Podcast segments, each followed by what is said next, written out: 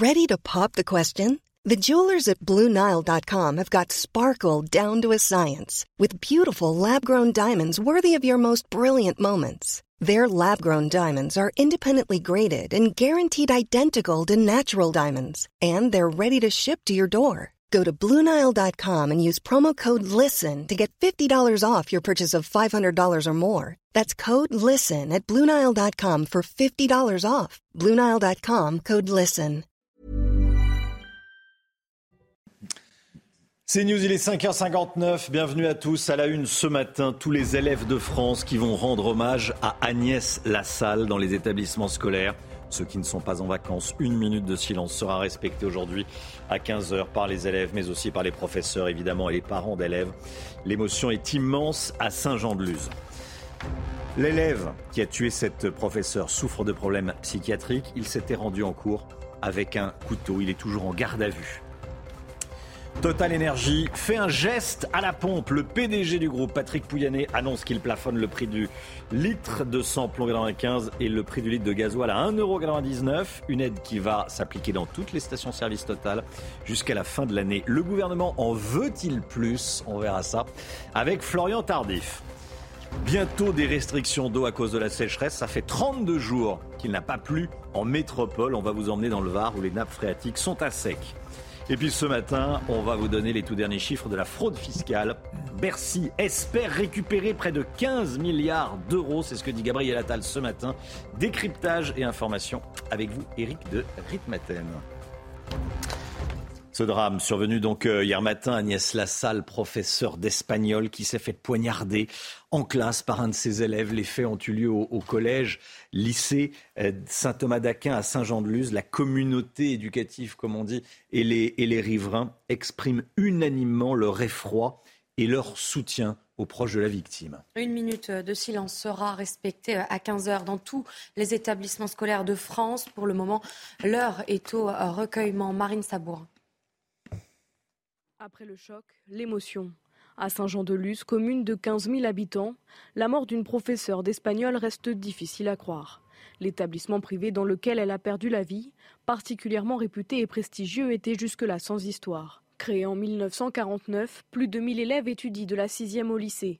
Les élèves actuels comme les anciens sont abasourdis. J'arrive pas vraiment à réaliser euh, ce qui se passe. Si je pensais jamais vivre ça, c'est pas quelque chose qui arrive et j'arrive pas vraiment à réaliser. On est tous, tous troublés, tous choqués. Bah, on a tous eu la même réaction, euh, que ça arrive ici, que ça, arrive, que ça lui arrive à elle. Euh, ça, nous a tous troublés. Dans la région, euh, il se passe très peu de choses. c'est très calme, très, très calme. c'est une région très calme. Hein. Et le lycée encore plus, oui, forcément. Depuis hier, l'heure est au recueillement, comme pour cet adolescent venu déposer à l'abri des regards une rose avec sa mère. La rose, c'est l'initiative de ma mère, mais je lui ai demandé si on pouvait faire quelque chose pour rendre hommage. Toute la journée, les Lusiens, soudés, viendront déposer des fleurs et des messages de soutien à la famille de la victime et au personnel éducatif. Une minute de silence sera observée dans tous les établissements français à 15 heures. Voilà Agnès Lassalle. Elle avait 52 ans, elle était professeure d'espagnol. Elle vivait à Biarritz, à quelques dizaines de, kilomètres seulement de, Saint-Jean-de-Luz. Un hommage va donc lui être rendu aujourd'hui à, 15h. Une conférence de presse du procureur de la République aura lieu cet après-midi. Hein. Oui, des détails sur euh, l'agresseur âgé euh, de 16 ans devraient être donnés. Plus d'informations justement avec Antoine Estève en duplex de Saint-Jean-de-Luz. Aujourd'hui, on en saura certainement plus sur le déroulé précis des faits et sur l'enquête avec cette conférence de presse du procureur de la République prévue cet après-midi. On devrait avoir des détails sur la personnalité de l'agresseur, bien sûr, mais aussi sur ces minutes cruciales à 9h45 hier lorsqu'il a décidé euh, d'agresser cette professeure pendant le cours d'espagnol. On en saura aussi plus certainement sur le contexte ici à Saint-Jean-de-Luz, au Pays Basque, avec des hommages qui vont être rendus d'ici la fin de la semaine. Tout d'abord, cette minute de silence prévue aujourd'hui à 15h dans tous les établissements scolaires de France. Cette minute de silence, elle aura forcément une autre saveur ici au Pays Basque. Vous savez, c'est vraiment le choc à Saint-Jean-de-Luz. Cette école était particulièrement reconnue. Tout le monde ici, eh bien, euh, ne pouvait imaginer ce qui s'est produit euh, à l'intérieur de l'établissement euh, hier. Et l'autre facette de ces hommages, ce sera certainement une marche blanche. On devrait savoir aujourd'hui quand est-ce qu'elle sera organisée, peut-être ce week-end, avec une partie de la population de Saint-Jean-de-Luz et du Pays Basque pour rendre hommage à cette professeure d'espagnol. qui était Agnès Lassalle, cette enseignante. écoutez le récit poignant d'un élève de la professeure assassinée. Il a, rencontré, il a raconté le, le déroulé des événements au sein de l'établissement. C'était dans Touche pas à mon poste sur C8. Ben en fait, euh, on était en cours euh, d'histoire. Au bout de deux heures de cours, c'était l'heure euh, d'aller en filtration.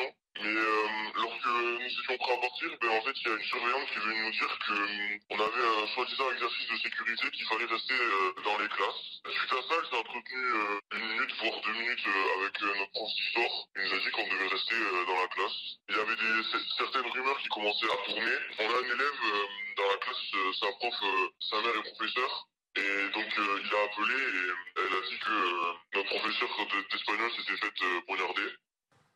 En, fait, on est resté deux heures cloîtrés dans la classe donc de 10h à, midi, mais sans, euh, sans qu'on puisse sortir. En fait, euh, il y a une, une des trois CPE, donc la CPE du collège 4e, 3e, qui, qui, est venue dans la classe et qui nous a dit qu'on pouvait sortir, mais elle nous a donné un chemin bien, bien précis, il fallait, faire un détour parce qu'il fallait pas qu'on passe par les, les, zones où il y avait la police et les militaires et tout ça. Au moment de descendre, il y avait des policiers judiciaires et, scientifiques avec des gants, des caméras et tout ça. Et voilà, euh, après on est sorti de l'établissement, on est rentré chez nous. C'était une prof qui, qui se respecter, qui faisait très bien son boulot. Quoi. C'est une bonne prof d'espagnol, il avait rien à dire. Elle adorait enseigner à ses élèves et tout, elle était très proche de nous. Et bah, c'est une très bonne professeure d'espagnol qui adorait faire son métier et qui se souciait de, nos problèmes et de, nos difficultés. Voilà, témoignage recueilli hier soir par Cyril Hanouna dans, dans TPMP. Euh, le fils de la mère de Biarritz avait, été, euh, avait eu cette, cette professeure il y a quelques années. C'était une enseignante à l'écoute de ses élèves. Hommage unanime. Hein. quand je vous parlais d'un hommage unanime, l'hommage est véritablement unanime.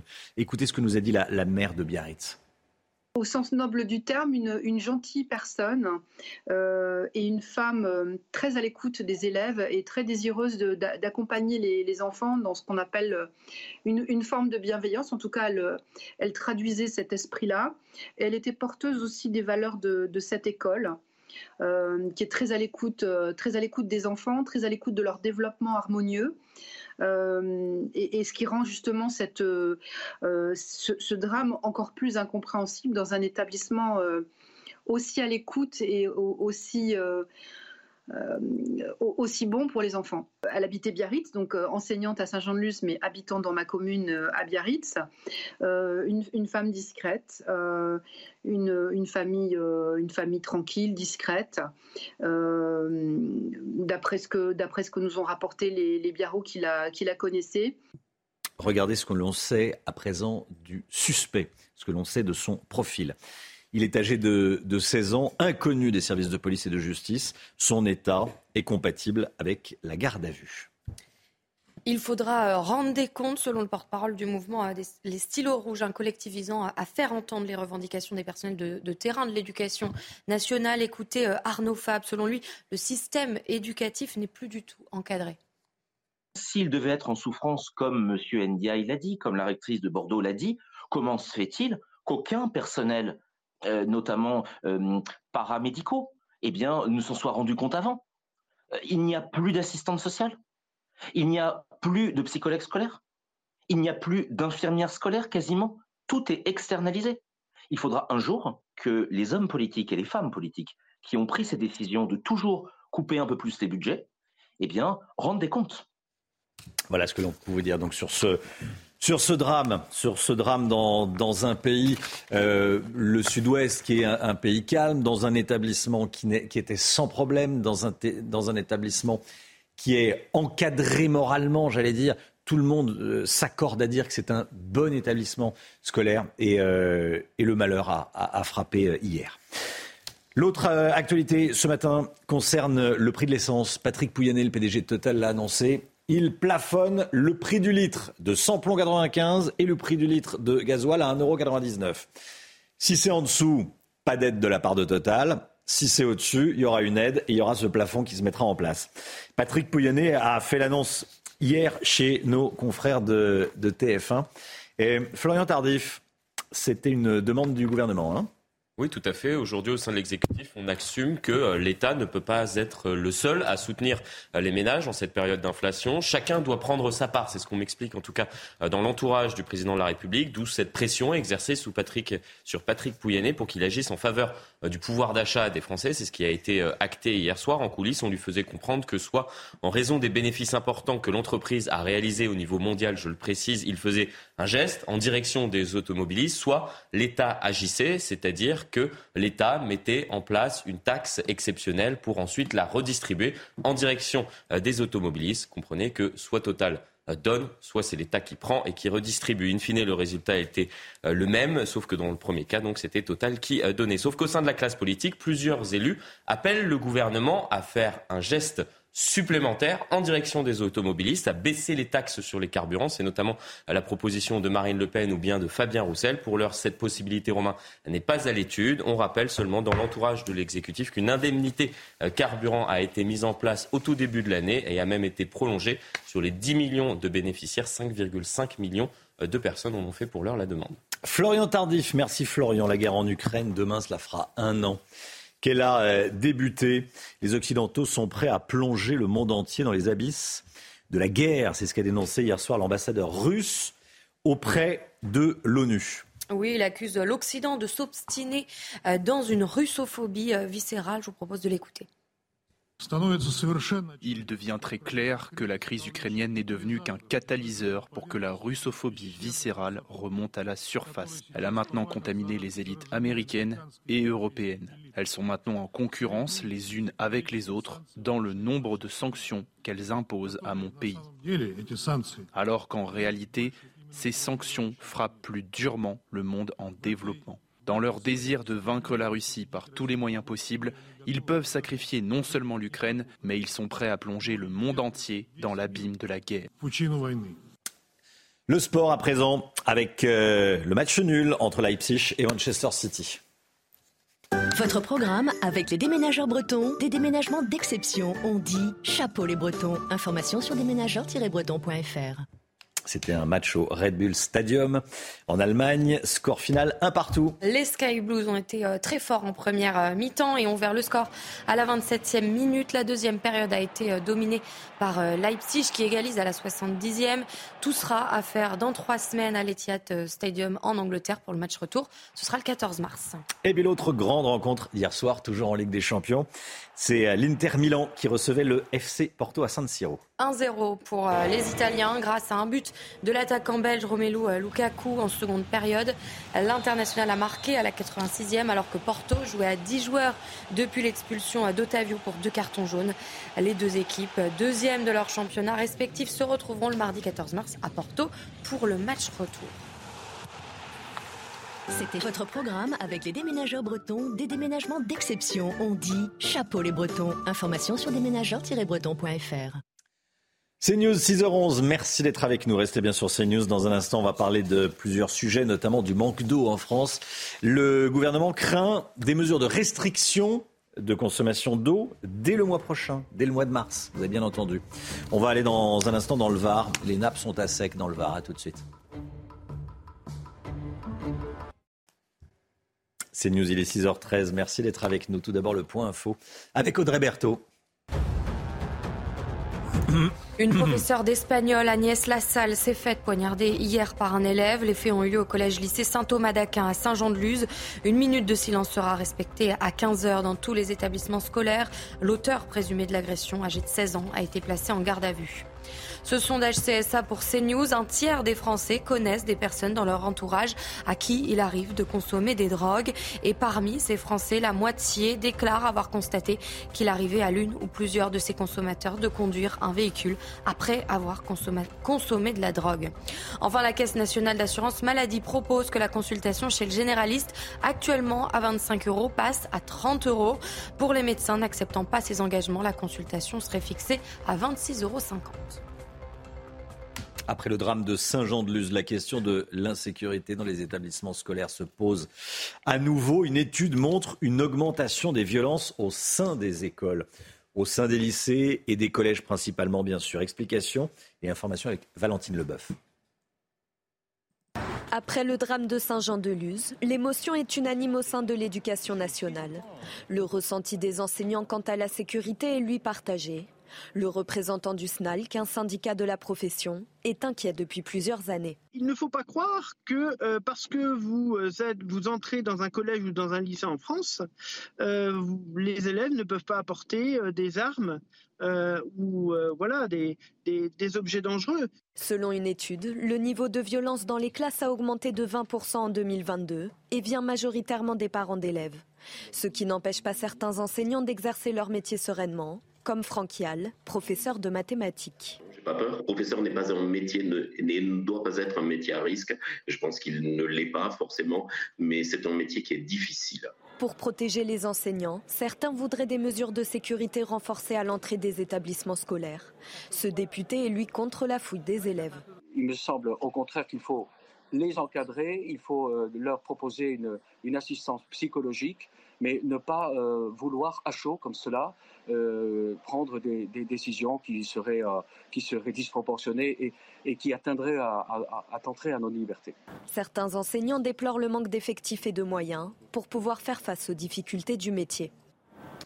Le procès de l'incendiaire de la rue Erlanger, le verdict est attendu aujourd'hui. 27 ans de réclusion criminelle ont été réclamés hier contre l'accusé Essia Boulares. Le drame avait causé 10 morts et des dizaines de blessés. Hein. C'était en 2019. Oui, l'avocat général a admis que le discernement de l'incendiaire était alerté au moment des faits, comme l'ont conclu euh, deux expertises psychiatriques, mais il a demandé de ne pas appliquer la réduction de peine au regard de la gravité extrême de la tragédie provoquée par son action volontaire. Noémie Schultz suit euh, ce procès euh, pour CNews à la Cour d'assises de Paris. Ce matin, à 9h30, Essia Boularès aura une dernière fois la parole. Peut-être demandera-t-elle à nouveau pardon aux victimes de l'incendie. Peut-être répétera-t-elle ce qu'elle a dit à de nombreuses reprises pendant le procès. Jamais elle n'a voulu la mort de qui que ce soit. Hier, dans son réquisitoire, l'avocat général a rappelé aux jurés que selon la loi, peu importe que l'incendiaire ait pensé aux conséquences de son acte, le crime qui lui est reproché, c'est l'acte invraisemblable d'allumer un feu dans un bâtiment habité contre une femme qui, selon lui, représente un risque majeur pour la société, ne se soigne que quand elle n'a plus le choix. Il a requis 27 années de prison assorties d'une période de sûreté des deux tiers. La défense d'Essia Bourlares, elle, a longuement insisté sur l'état mental de l'accusé, son passif psychiatrique, 30 hospitalisations en 23 ans, dont une à Sainte-Anne quelques jours seulement avant les faits. L'avocat de l'accusé a demandé euh, au juré de prendre la distance nécessaire pour juger, s'extraire de la souffrance insondable des victimes. Cette distance qui fait qu'à la fin, vous allez prendre une décision qui n'est pas qu'un raisonnement intellectuel, mais une alchimie qui s'appelle la justice. On manque d'eau en France, on manque d'eau, avec le nouveau record de 32 jours sans pluie, 32 jours consécutifs sans pluie, des restrictions d'eau inédites se profile dès le mois prochain, dès le mois de mars. Hein. La France est en état d'alerte avec euh, environ deux mois de retard de remplissage des nappes phréatiques, ce qu'a déploré le ministre de la Transition écologique euh, hier. Dans le Var, la commune aux 16 fontaines prend de plein fouet euh, la sécheresse. Reportage de leur part. Elle ne coule plus depuis les dernières pluies significatives de novembre. Les 16 fontaines du village ne sont plus alimentées. La source, l'Uvonne, est à sec c'est une catastrophe quand même. Hein. le, pire, je pense, ce sera cet été. Hein. Les touristes qui vont venir, le, besoin d'eau qui se fera sentir au mois de juillet-août, jusqu'en septembre, octobre. Hein. Euh, l'alimentation, ça a baissé progressivement quand même. Il y a bien quelques années que la nappe ne se recharge plus après moi. Là, maintenant, on est arrivé à un point vraiment critique pour la première fois en hiver, la commune est en alerte sécheresse renforcée. Euh, mes administrés, ils sont comme moi, hein. ils voient très bien que la pluie ne tombe pas, mais là, on les sensibilise vraiment d'économiser cette eau, d'économiser cette eau. Alors comment? Ben, En respectant l'arrêté préfectoral, en ne pas arrosant ou en arrosant à partir de 20 heures. Mais c'est très compliqué, je vous avoue que c'est très compliqué. Compliqué, malgré ce ciel menaçant, signe de pluie dans les prochaines heures. Les précipitations annoncées par Météo France ne suffiront pas à rattraper le déficit historique et à recharger les nappes phréatiques. Voilà, inquiétude dans le Var, inquiétude un petit peu partout en France, pour tout vous dire. Allez, restez bien avec nous. Dans un instant, les tout derniers chiffres de la fraude fiscale annoncés ce matin par Gabriel Attal, le ministre du Budget, le ministre des Comptes Publics, dans dans le Parisien. Bercy espère récupérer près de 15 milliards d'euros. Éric de Reitmaten pour tout nous expliquer dans quelques instants. A tout de suite. Rendez-vous avec Pascal Pro dans l'heure des pros, du lundi au vendredi de 9h à 10h30.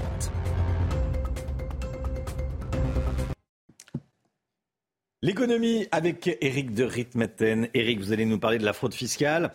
C'est un phénomène qui fait euh, frémir le gouvernement. Bon, la fraude fiscale explose. Les contrôles et les rappels ont permis de demander beaucoup d'argent à tous les fraudeurs. Combien exactement? Parce que l'argent n'est pas, encore, pas encore rentré dans les caisses. Hein. Non, c'est ça. Les contrôles ont été faits en 2022. Maintenant, il y a un recouvrement, comme on dit, qui est, en cours. Et ça représente 14 milliards 600 millions. Donc c'est quand même une, somme très importante. C'est ce que révèle le quotidien euh, aujourd'hui en France, qui a interviewé euh, justement Gabriel Attal, le ministre de l'Action et des Comptes Publics. Alors, euh, il n'y a pas que la fraude aux cotisations ou la non-déclaration de revenus, mais il y a aussi beaucoup de fraude aux douanes. Hein. C'est-à-dire c'est le tabac, par exemple, qui rentre illégalement.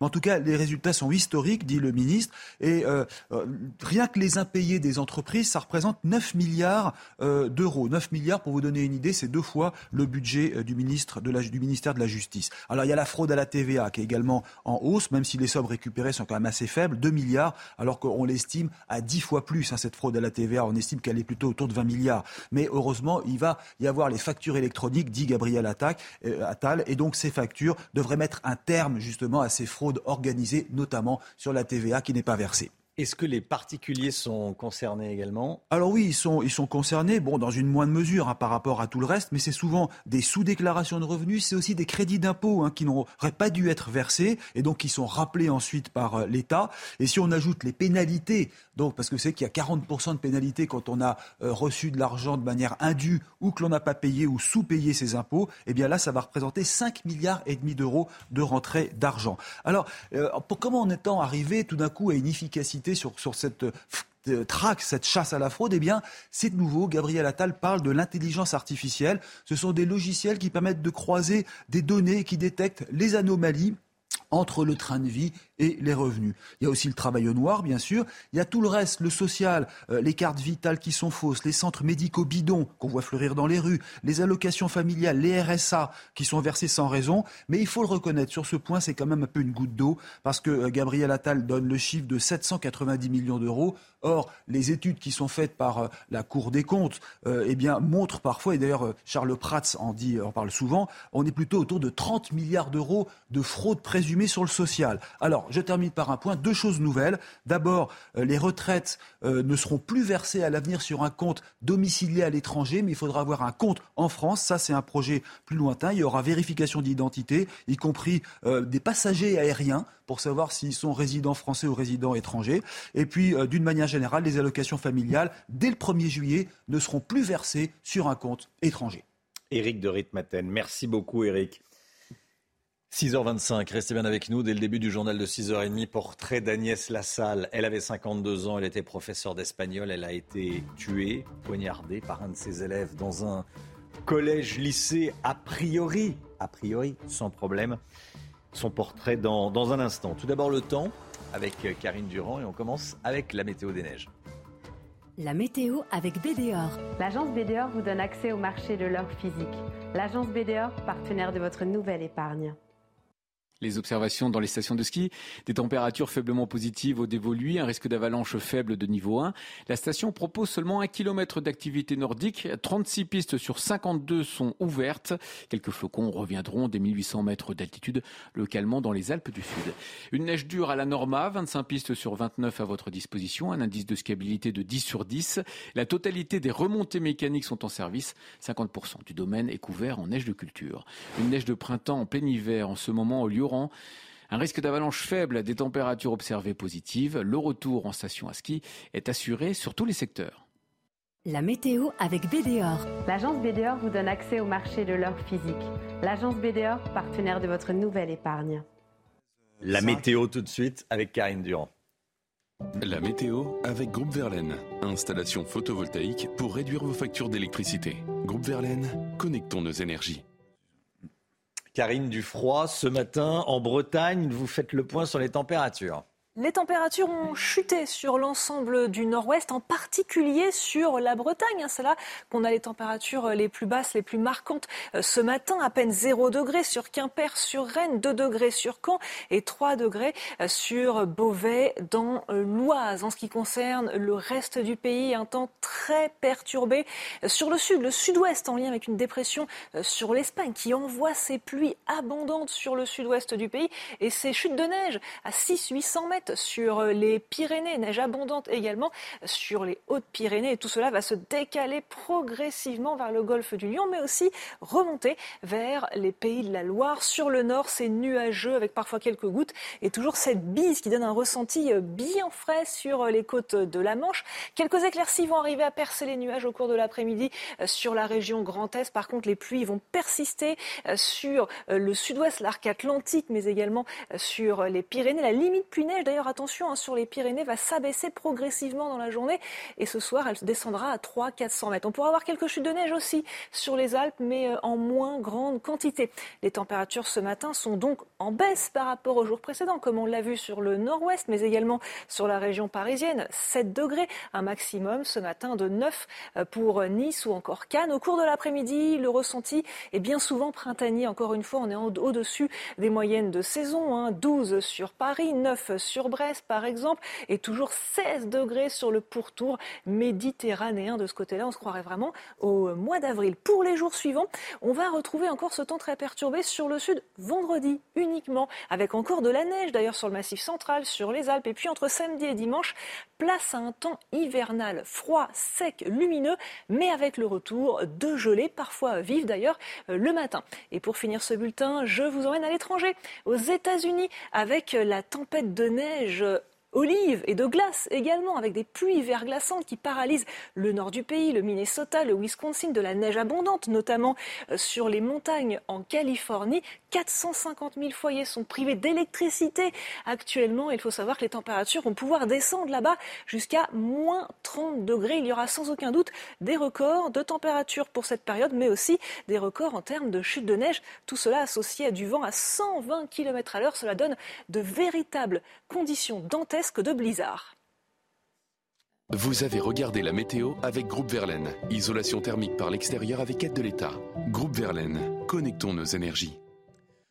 6h29, bienvenue à tous. À la une ce matin, Agnès Lassalle a marqué plusieurs générations d'élèves à Saint-Jean-de-Luz avant d'être assassinée par un élève hier, élève de 16 ans. On a recueilli plusieurs témoignages émouvants, vous allez les entendre. L'élève qui a assassiné cette professeure avait un couteau dans son sac. Comment est assurée la sécurité dans les établissements scolaires? On sera avec une représentante du syndicat de police Alliance à 6h45. Avant le passage de Pierre Palmade devant la justice, demain, nouveau passage pour une éventuelle incarcération. L'un des proches du conducteur de la voiture percutée par Pierre Palmade témoigne ce matin sur CNews. Il veut que Pierre Palmade aille en prison. Un tiers des Français connaissent des consommateurs de drogue. C'est le résultat d'un sondage CSA pour CNews qu'on vous révèle ce matin. On y revient tout au long de la matinée. Et puis ce soir, Nantes reçoit la Juventus Turin en Ligue Europa. Un barrage retour après le match nul des Canaries à Turin. Une rencontre qui s'annonce grandiose. Qui était Agnès Lassalle, l'enseignante, tuée hier en plein cours par un élève âgé de 52 ans. Elle vivait à, Biarritz, dans les Pyrénées-Atlantiques, à quelques dizaines de kilomètres seulement de Saint-Jean-de-Luz. Hein. Oui, et ceux euh, qui l'ont connue euh, nous racontent justement Mathilde Couvillier-Flornois. Agnès Lassalle enseignait l'espagnol. Âgée de 52 ans, cette professeure du lycée privé catholique Saint-Thomas d'Aquin à Saint-Jean-de-Luz était appréciée de ses élèves. Tous, tous troublés, tous choqués. Bah, on a tous eu la même réaction, euh, que ça arrive ici, que ça, arrive, que ça lui arrive à elle. C'était une professeure, euh, elle n'avait rien de spécial. Euh, elle était gentille. C'était une très bonne enseignante à aider les gens qui avaient des difficultés. J'en garde des très bons souvenirs. Une prof passionnée, elle aimait son boulot, elle voulait tout faire pour qu'on réussisse. Elle n'était pas très sévère, elle n'était pas très autoritaire avec nous, elle était vraiment une prof idéale. Une professeure idéale, mais également une très belle personne, selon la mère de Biarritz, qui connaissait cette enseignante par le biais de ses enfants. Mon aîné a eu euh, cette, cette professeure comme professeure principale. Au sens noble du terme, une, gentille personne euh, et une femme euh, très à l'écoute des élèves et très désireuse d'accompagner les, les, enfants dans ce qu'on appelle une, forme de bienveillance. En tout cas, elle, elle traduisait cet esprit-là. Cette enseignante décrite comme à l'écoute et discrète a perdu la vie hier. Une enquête a été ouverte pour assassinat. Alors que sait-on du, suspect? Il est âgé de 16 ans, il n'était pas connu des services de police et de, et de, justice, et son état est compatible avec une garde à vue. Écoutez ce que nous a dit le psychologue Stéphane Clerget. Il explique que l'adolescent souffre probablement, probablement de paranoïa. C'est très technique, mais dans les délires paranoïaques, euh, il n'y a pas, d'agitation inutile, on a un objectif et on peut apparaître très normal euh, à côté.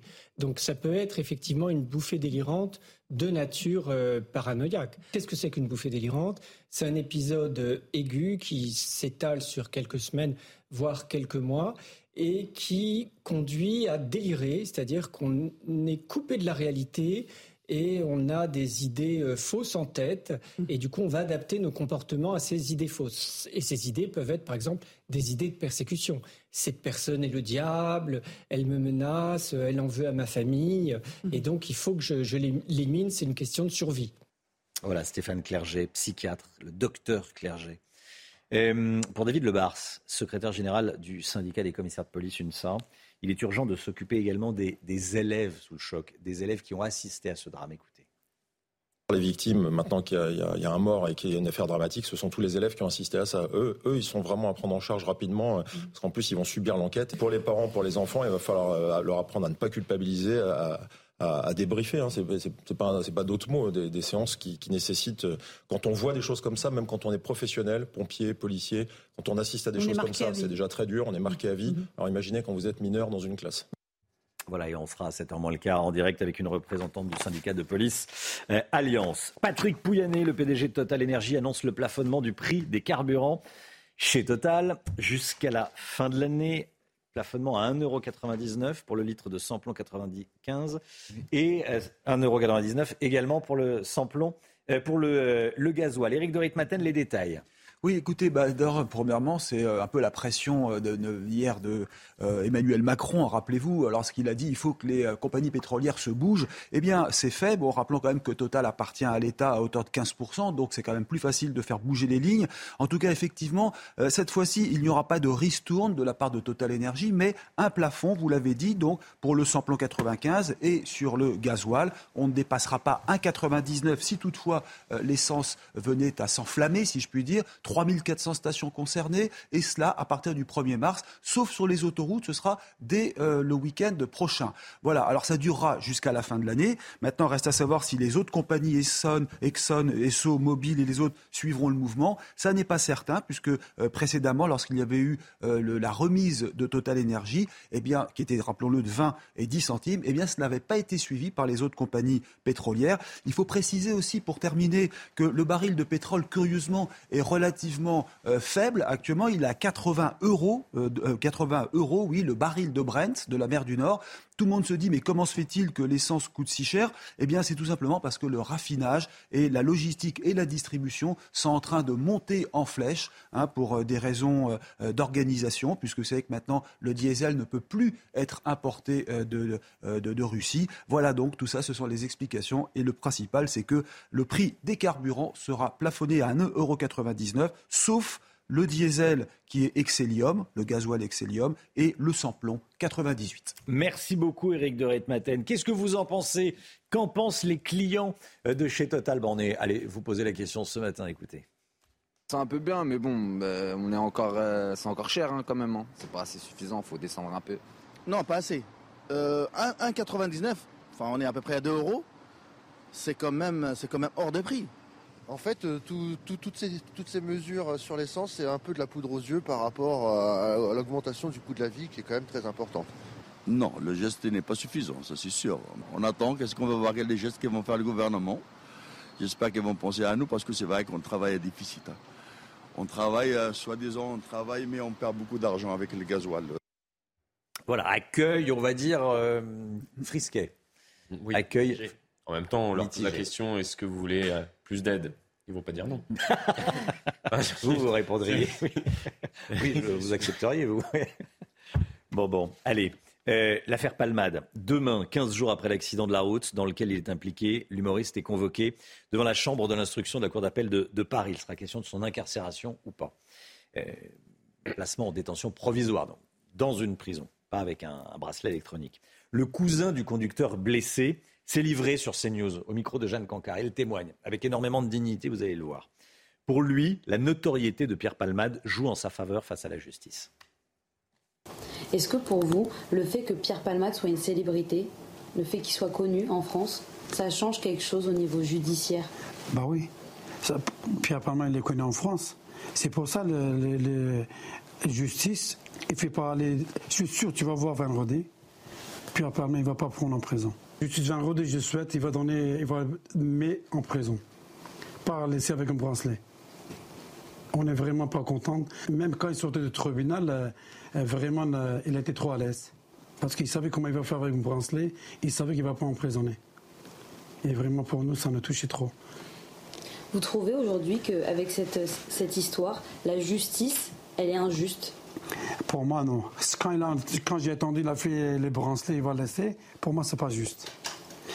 Quand, quand il va être juste, pour moi, la justice, quand il va le mettre en prison, on va dire OK.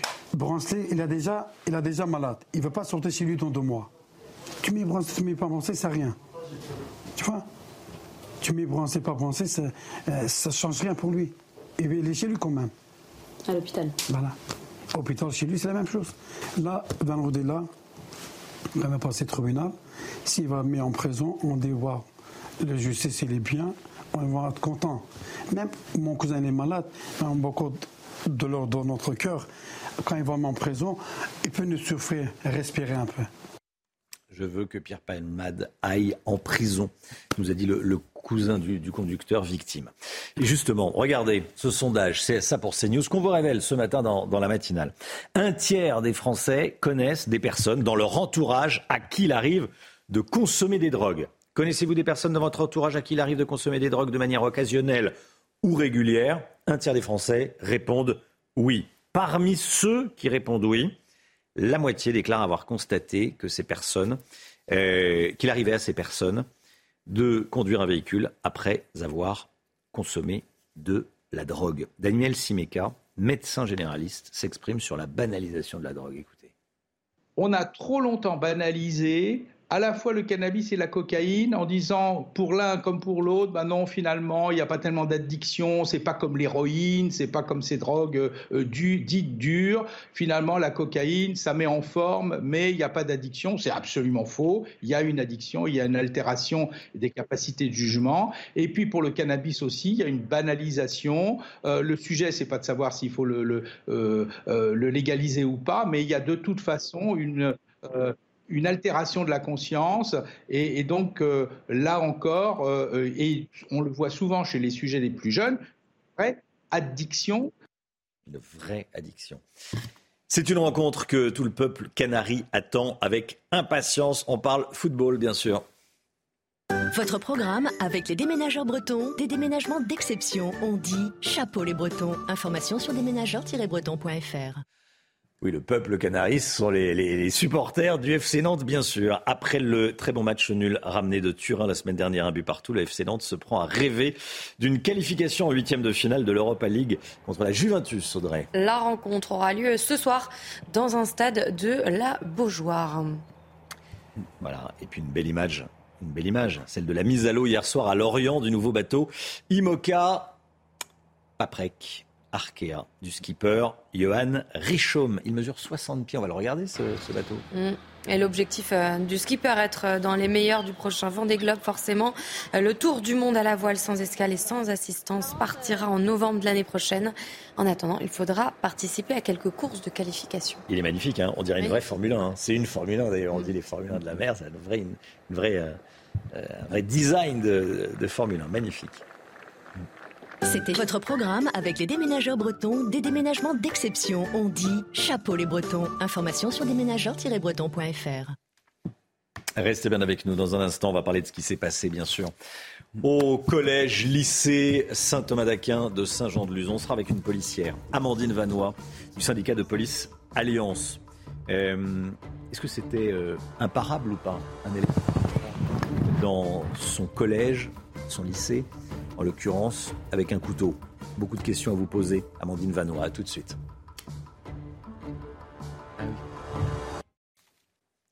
C'est nous, il est 7h moins le quart. On va euh, revenir, bien sûr, sur l'enquête après euh, le terrible assassinat d'une professeure hier dans le, dans le collège lycée Saint-Thomas d'Aquin de Saint-Jean-de-Luz.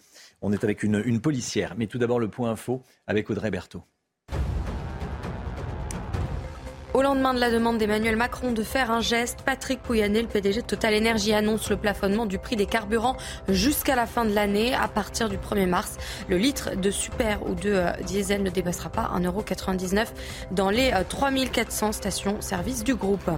Le procès de l'incendiaire de la rue Erlanger, le verdict est attendu aujourd'hui. 27 ans de réclusion criminelle ont été réclamés euh, hier contre l'accusé. Le drame avait fait 10 morts et des dizaines de blessés. L'avocat général a admis que le discernement de l'incendiaire était altéré au moment des faits. Et puis le gouvernement compte récupérer 14,6 milliards d'euros au titre de la fraude fiscale. C'est ce qu'a annoncé hier le ministre des Comptes publics, Gabriel Attal. En 2022, notre lutte contre la fraude a produit des résultats historiques. C'est félicité le ministre. Une professeure assassinée par un élève de 16 ans dans un lycée, le lycée Saint-Thomas d'Aquin à Saint-Jean-de-Luz. C'est dramatique, évidemment. On est avec Amandine Vanois, déléguée communication du syndicat de police Alliance. Bonjour, Amandine Vanois. Bonjour. Merci beaucoup d'être en direct avec nous ce matin dans, la matinale CNews. Beaucoup de questions à vous poser, bien sûr. Euh, déjà, sur l'élève. L'élève est allé à l'école avec un couteau euh, qu'il avait dans un sac. Bon, euh, ça, c'est imparable.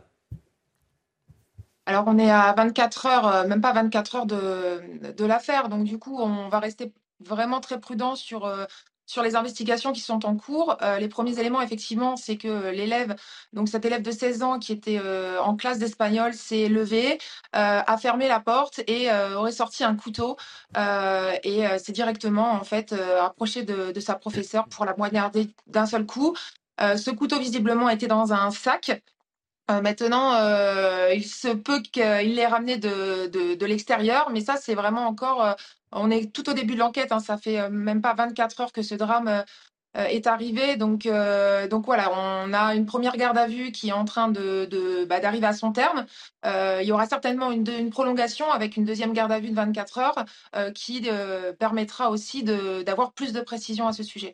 On peut garder un mineur pendant 48 heures au maximum?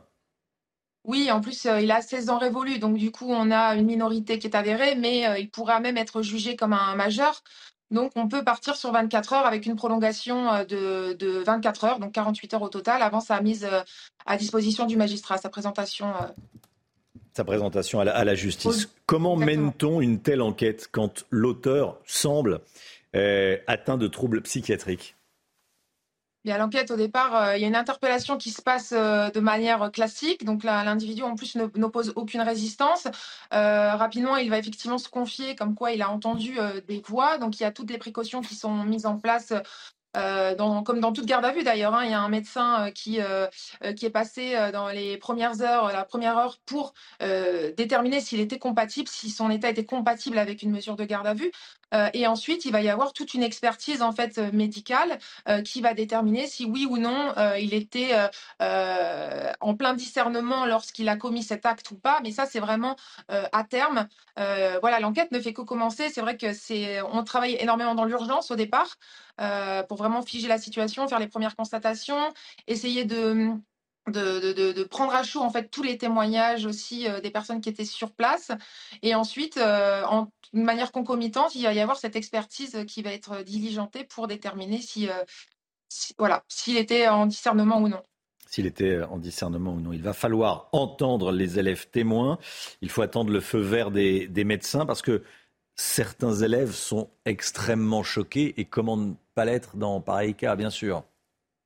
Bah, euh, c'est, exactement ça. Ils ont vu en direct en fait l'assassinat de leur professeur. Donc euh, c'est euh, personne n'est vraiment préparé à ça. Et, donc hier, déjà il y a eu une prise en charge bah, assez rapidement. Hein. vous en avez pu voir sur vos images d'aide aux victimes. On a une prise en charge aussi de nos policiers qui sont intervenus assez rapidement. Donc on a eu les, effectifs intervenants, les effectifs qui ont sécurisé les lieux, les, effectifs qui ont interpellé, mais aussi tous ceux qui ont pris en charge les élèves dans des places, dans des classes à côté, qui ont essayé de rassurer aussi.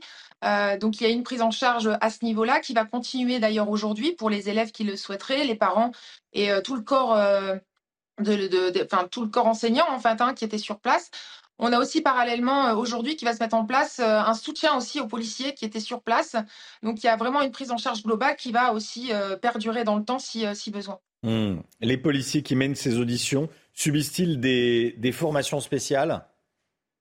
Alors bah, là, pour le coup, on a eu les, euh, les premiers euh, intervenants, donc ça va être la BSU de Saint-Jean-de-Luz, du commissariat qui sont intervenus. Euh, c'est des officiers de police judiciaire qui sont un je ne vais pas dire rodés à l'exercice, mais qui effectivement qui ont au quotidien des, des victimes.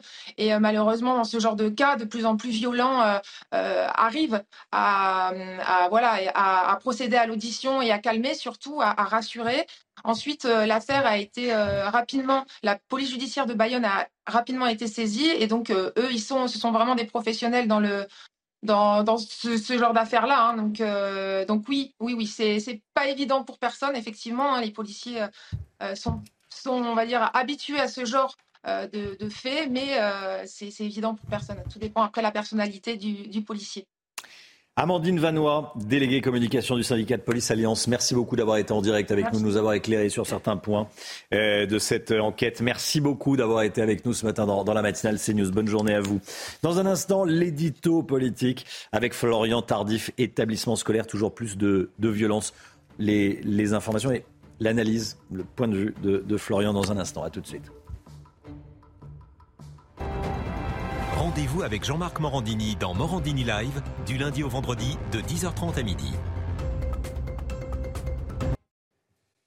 6h54, la politique avec vous, Florian Tardif, après le meurtre d'une enseignante poignardée hier à Saint-Jean-de-Luz, la question des violences au sein des établissements scolaires est de nouveau au cœur du débat. Quelle est la réalité des chiffres?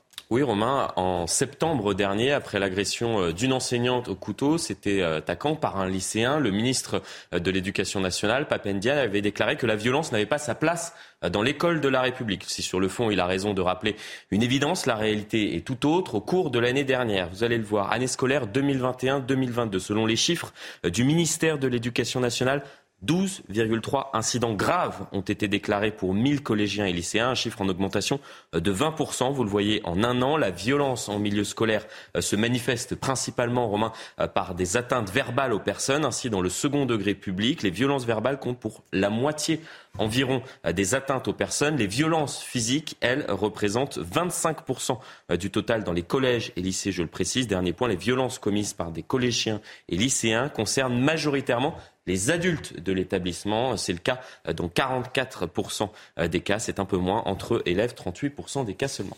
Quelle réponse politique apporter à cette situation que vous nous décrivez? Et oui, Romain, c'est toute la question qui se pose aujourd'hui au sein de l'exécutif. On reste très, très prudent. C'est ce qu'on m'explique pour l'heure suite au meurtre de cette enseignante à Saint-Jean-de-Luz. Un ministre de premier plan estimait hier qu'il ne fallait pas forcément apporter une réponse politique dans l'immédiat. Il y a un vrai traumatisme, m'expliquait ce ministre. Il ne faut pas faire de politique avec cela, avait-il ajouté. À droite, on estime au contraire, Romain, que ce qui s'est passé hier doit nous alerter sur la montée de la violence dans la société et plus particulièrement au sein des établissements scolaires. Ainsi, Éric Ciotti, le patron des Républicains, a par exemple estimé euh, sur les réseaux sociaux qu'il était urgent, je le cite, euh, de revoir la graduation des peines des mineurs en évoquant un ensauvagement euh, de la société. Marine Le Pen a repris, elle, le terme d'ultraviolence et demande au gouvernement d'agir. Vous le voyez, l'ultraviolence a conquis toute notre société. Jusqu'à l'école, il est urgent d'agir pour la sécurité des Français. Pour l'heure, le ministre de l'Éducation nationale, Romain, ne s'est pas exprimé sur cette question. Mais en septembre dernier, justement, suite à l'agression de cette enseignante que j'évoquais tout à l'heure, il faisait le même constat que ces élus de droite. Euh, que je viens de citer, les enseignants, vous le voyez, n'ont plus la même place dans la société française qu'ils pouvaient avoir jadis. Ils sont parfois injustement victimes d'agressions. Euh, ça ne dépend pas que de moi, ça dépend de l'ensemble de la société. Un constat lucide sur ce qui se passe actuellement en milieu scolaire, mais qui n'est malheureusement que le reflet de ce qui se passe actuellement euh, dans notre société. La réponse à apporter est donc globale, Romain, et ne se cantonne pas uniquement au milieu scolaire. Merci beaucoup Florian Tardif. 6h57, merci d'être avec nous. On va revenir évidemment sur ce drame abominable dès le début du journal de, 7h avec euh, toutes nos informations et nos, envoyés spéciaux. On sera également avec euh, Monseigneur Hayé, évêque de, Bayonne à 7h10. Tout d'abord le temps avec Karine Durand. La météo avec Groupe Verlaine. Installation photovoltaïque pour réduire vos factures d'électricité. Groupe Verlaine, connectons nos énergies. La météo, Karine, avec un temps humide et nuageux sur une grande partie de la France aujourd'hui. Hein. Oui, justement, avec le retour euh, de la pluie hein, depuis euh, hier sur une grande partie euh, du pays, mais des précipitations qui restent quand même assez faibles hein, comparées à l'étendue, à l'intensité de la sécheresse. On a pu relever notamment une vingtaine de millimètres sur le Puy-de-Dôme, 17 sur la Dordogne, 14 sur les Landes et quasiment rien sur Paris, à peine 0,2 millimètres. Il faudrait des centaines de millimètres pour pouvoir enfin améliorer la situation des sols complètement desséchés. Il y a de la pluie aujourd'hui sur le sud-ouest en abondance, hein. d'ailleurs, le long de l'arc atlantique, et également de la neige à 600-800 mètres sur les Pyrénées. Attention, risque d'avalanche d'ailleurs de ce côté-là. Cette pluie se décale vers le golfe du Lion, mais également vers les Pays de la Loire au cours des prochaines heures. Partout ailleurs, c'est assez nuageux avec cette bise bien présente sur les côtes de la Manche. On aura une petite amélioration avec davantage d'éclaircies sur l'est au cours de l'après-midi. Toujours de fortes pluies sur l'arc atlantique, de la neige à nouveau sur les Pyrénées, sur le massif et également quelques flocons sur euh, les Alpes.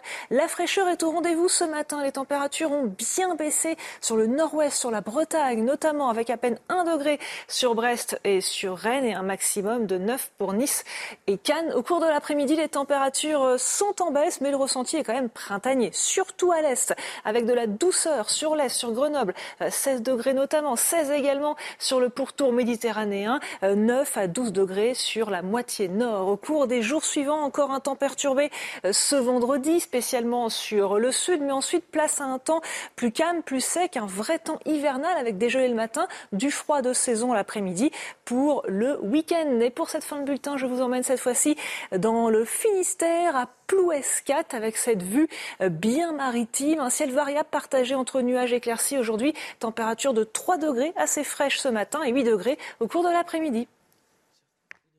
Vous avez regardé la météo avec Groupe Verlaine. Isolation thermique par l'extérieur avec aide de l'État.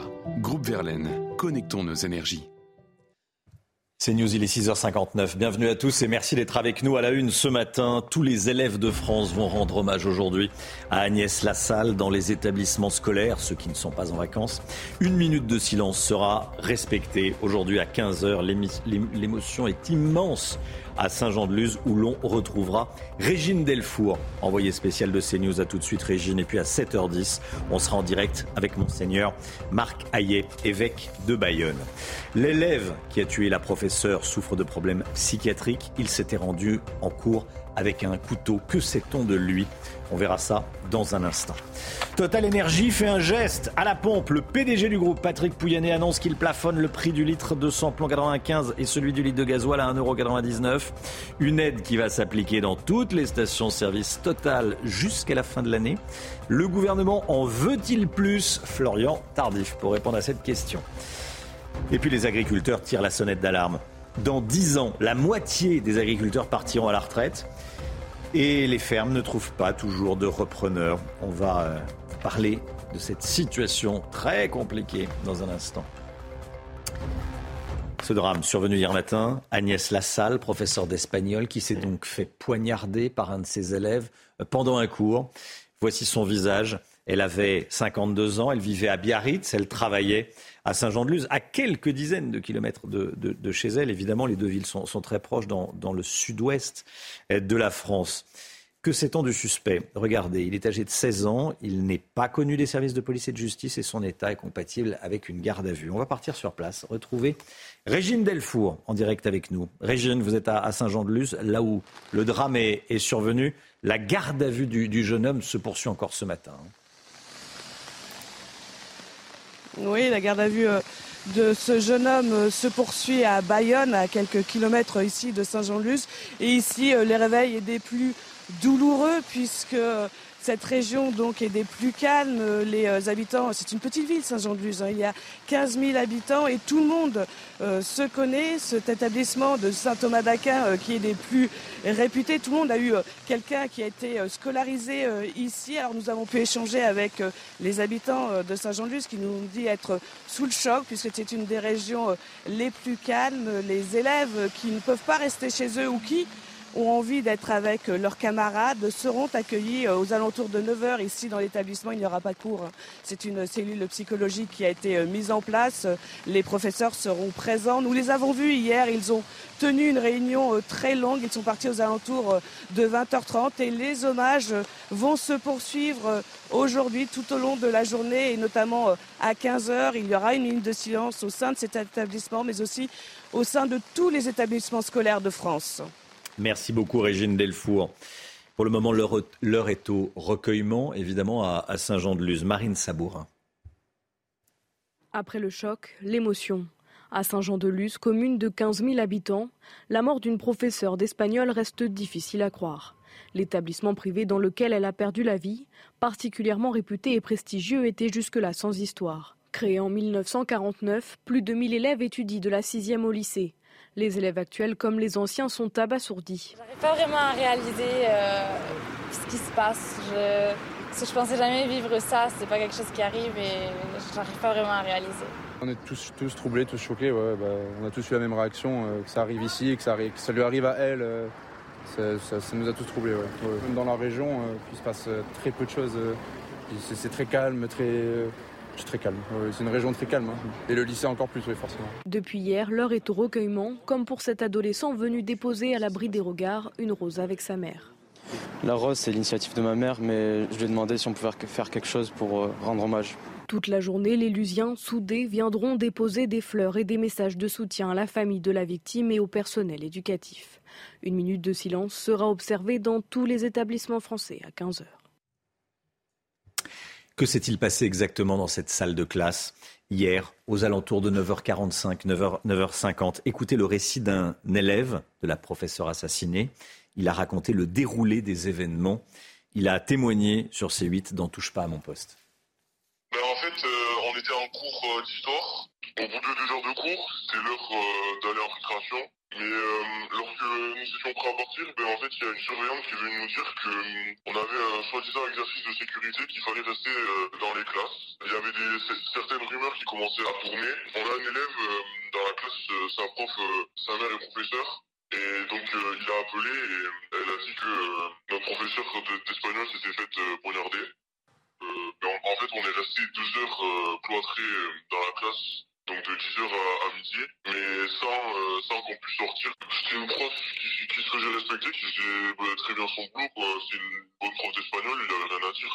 Elle adorait enseigner à ses élèves et tout, elle était très proche de nous, et qui adorait faire son métier, et qui se souciait de, nos problèmes et de, de nos difficultés.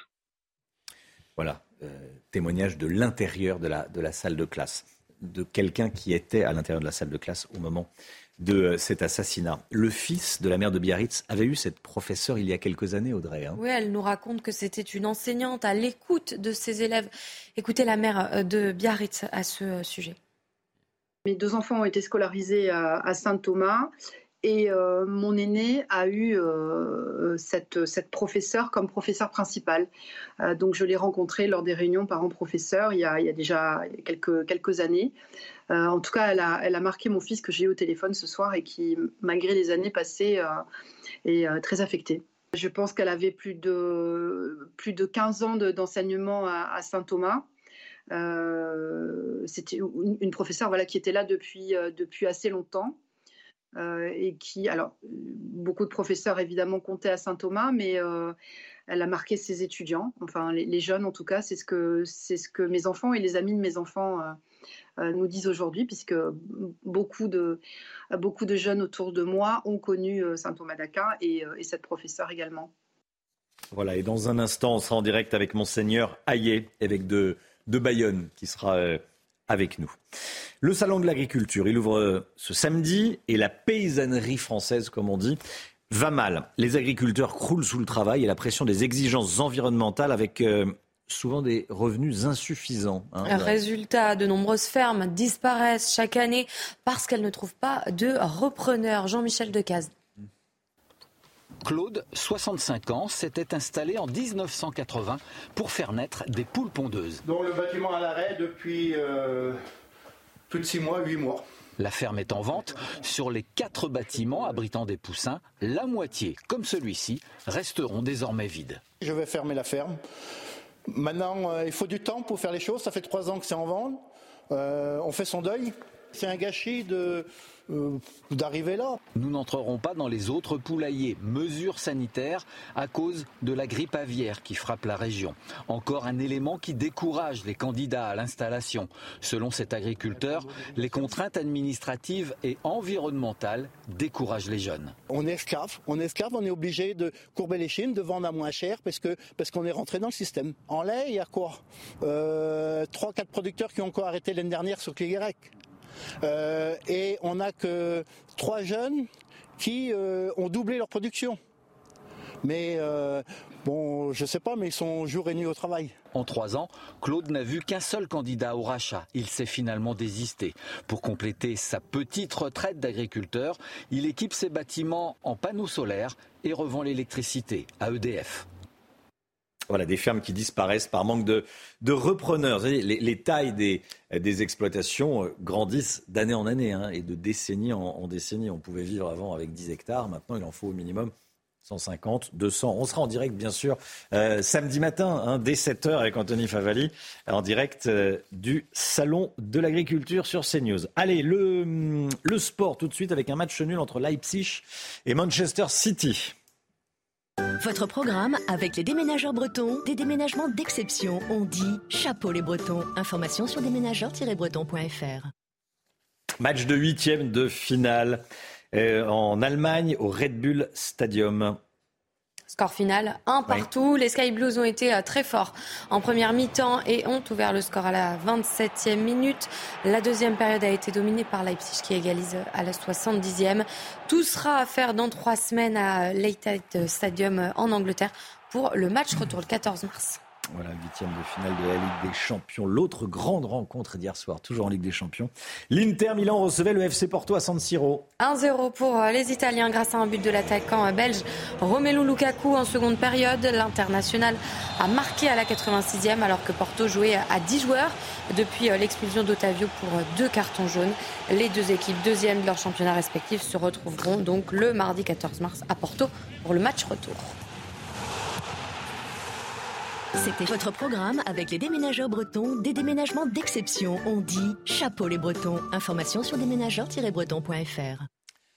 Monseigneur Hayet sera avec nous euh, dans un instant, évêque de, de Bayonne, au lendemain de ce drame qui s'est déroulé dans un lycée catholique de Saint-Jean-de-Luz. Bonjour, Monseigneur, et à tout de suite. Bonjour.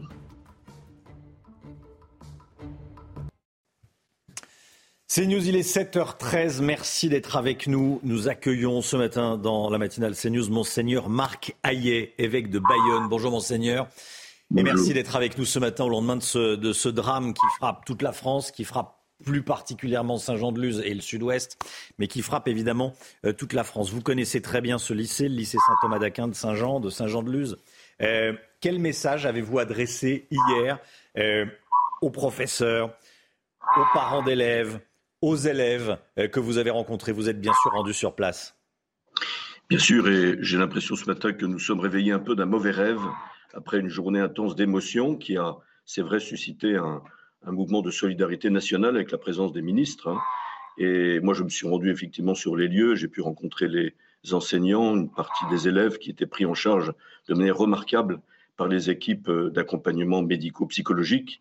Et, c'est vrai que le message, évidemment, un message de compassion. Ma, pensée vient, va d'abord vers cette enseignante et sa famille, cette enseignante qui a été fauchée euh, brutalement en plein exercice de sa belle mission, dans laquelle elle était en effet très investie, très appréciée et très donnée à ses élèves.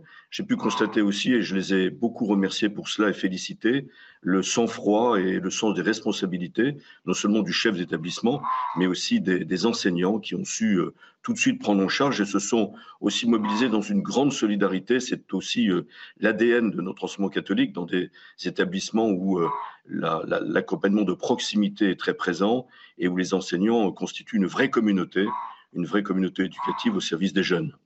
Et, je leur ai dit évidemment que je leur apportais, euh, comme toute l'Église hein, catholique, qui était aussi très euh, affectée par ce, drame dans un établissement sans catholique, de, ma prière. Hein, je pense qu'il est assez significatif et n'est pas indifférent en tout cas que cet événement ait eu lieu le mercredi des cendres, où les catholiques entraient dans, ce grand temps liturgique du carême, qui est un temps d'épreuve et qui fixe nos yeux vers le mystère de la mort et de la résurrection du Christ je pense bien qu'en dehors de, la mort et de la résurrection du Christ, il, est très difficile de trouver un sens à un acte aussi, euh, aussi incompréhensible. Que vous ont dit les, professeurs et les, élèves que vous avez rencontrés?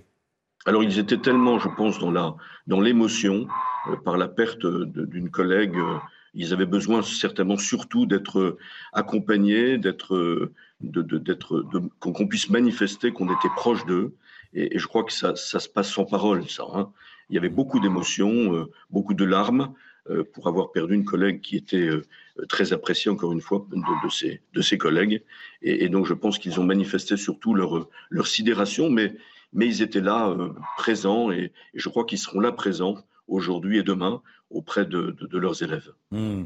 Vous parliez, vous faisiez allusion évidemment euh, à l'instant mercredi des cendrières et au début du, carême euh, euh, aujourd'hui, 40 jours jusqu'à Pâques. Qu'est-ce que vous dites au mari de, la professeure? Et je pense au, pardon et, et, au message religieux. Qu'est-ce que vous dites aux, aux compagnons de, cette professeure assassinée? Alors j'ai pu le rencontrer quelques instants. Euh, pour lui dire brièvement, après qu'il se soit entretenu assez longuement avec les ministres et le secrétaire général de l'enseignement catholique, j'ai pu lui dire en tout cas mon soutien, ma prière, et, je dois dire qu'il m'a répondu très brièvement euh, qu'il respectait et surtout qu'il pensait que c'était important euh, pour Agnès et, pour ses parents et qu'il en était effectivement très, très touché. il est évident que je pense aussi à ce jeune qui a basculé dans le vide de, sa vie, qui a d'une certaine manière humainement détruit sa vie et détruit la vie de sa famille. Donc nous ne savons pas encore à l'heure qu'il est quels sont les mobiles hein, de ce passage à l'acte. L'enquête le dira euh, assez prochainement sans doute. Mais, euh, mais voilà, je, je pense qu'il y a aussi un, un, besoin de réparation pour ce, ce jeune qui est encore au, au seuil de son existence. Et, c'est vrai qu'on ne peut pas dire à, quelqu'un qui est blessé de telle manière qu'il doit pardonner, mais c'est sûr qu'on sait bien, nous, euh, chrétiens, que c'est dans la voie du pardon, qui est un long processus, qui est un long processus que se trouve euh, effectivement l'apaisement et, la guérison. Merci beaucoup, monseigneur. Monseigneur Marc Caillet, évêque de Bayonne. Merci d'avoir été en direct avec nous ce matin dans, la matinale de CNews. Il est 7h18. Tout de suite, c'est le point info. Audrey Berthaud. Le procès de l'incendiaire de la rue Erlanger, le verdict est attendu aujourd'hui. 27 ans de réclusion criminelle ont été réclamés hier contre l'accusé Sia Boulares. 10 personnes avaient perdu la vie en 2019. L'avocat général a admis que le discernement de l'incendiaire était altéré au moment des faits. Ce sondage CSA pour CNews, un tiers des Français connaissent des personnes dans leur entourage à qui il arrive de consommer des drogues. Et parmi ces Français, la moitié, 51%, déclarent connaître des consommateurs qui conduisent leur véhicule après avoir consommé de la drogue. Enfin, la Caisse nationale d'assurance maladie propose que la consultation chez le généraliste, actuellement à 25 euros, passe à 30 euros. Pour les médecins n'acceptant pas ces engagements, la consultation serait fixée à 26,50 euros. Les médecins qui font un effort pour lutter contre les déserts médicaux auront le droit de facturer leur consultation à 30 euros. Bon, tiens, Qu'est-ce que vous en dites? Sinon, c'est 26,50 euros. Certains médecins, syndicats de médecins, réclamaient euh, des consultations jusqu'à 50 mm. euros. Aujourd'hui, c'est 25 euros. Bon, c'est important à ce que vous donniez comme info, Audrey. Euh, c'est un phénomène de société qui inquiète les entreprises. Les abandons de postes ont augmenté. En 2022, Eric de Ritmaten pour nous éclairer. Chiffre impressionnant. Les choses vont changer, Eric. Expliquez-nous.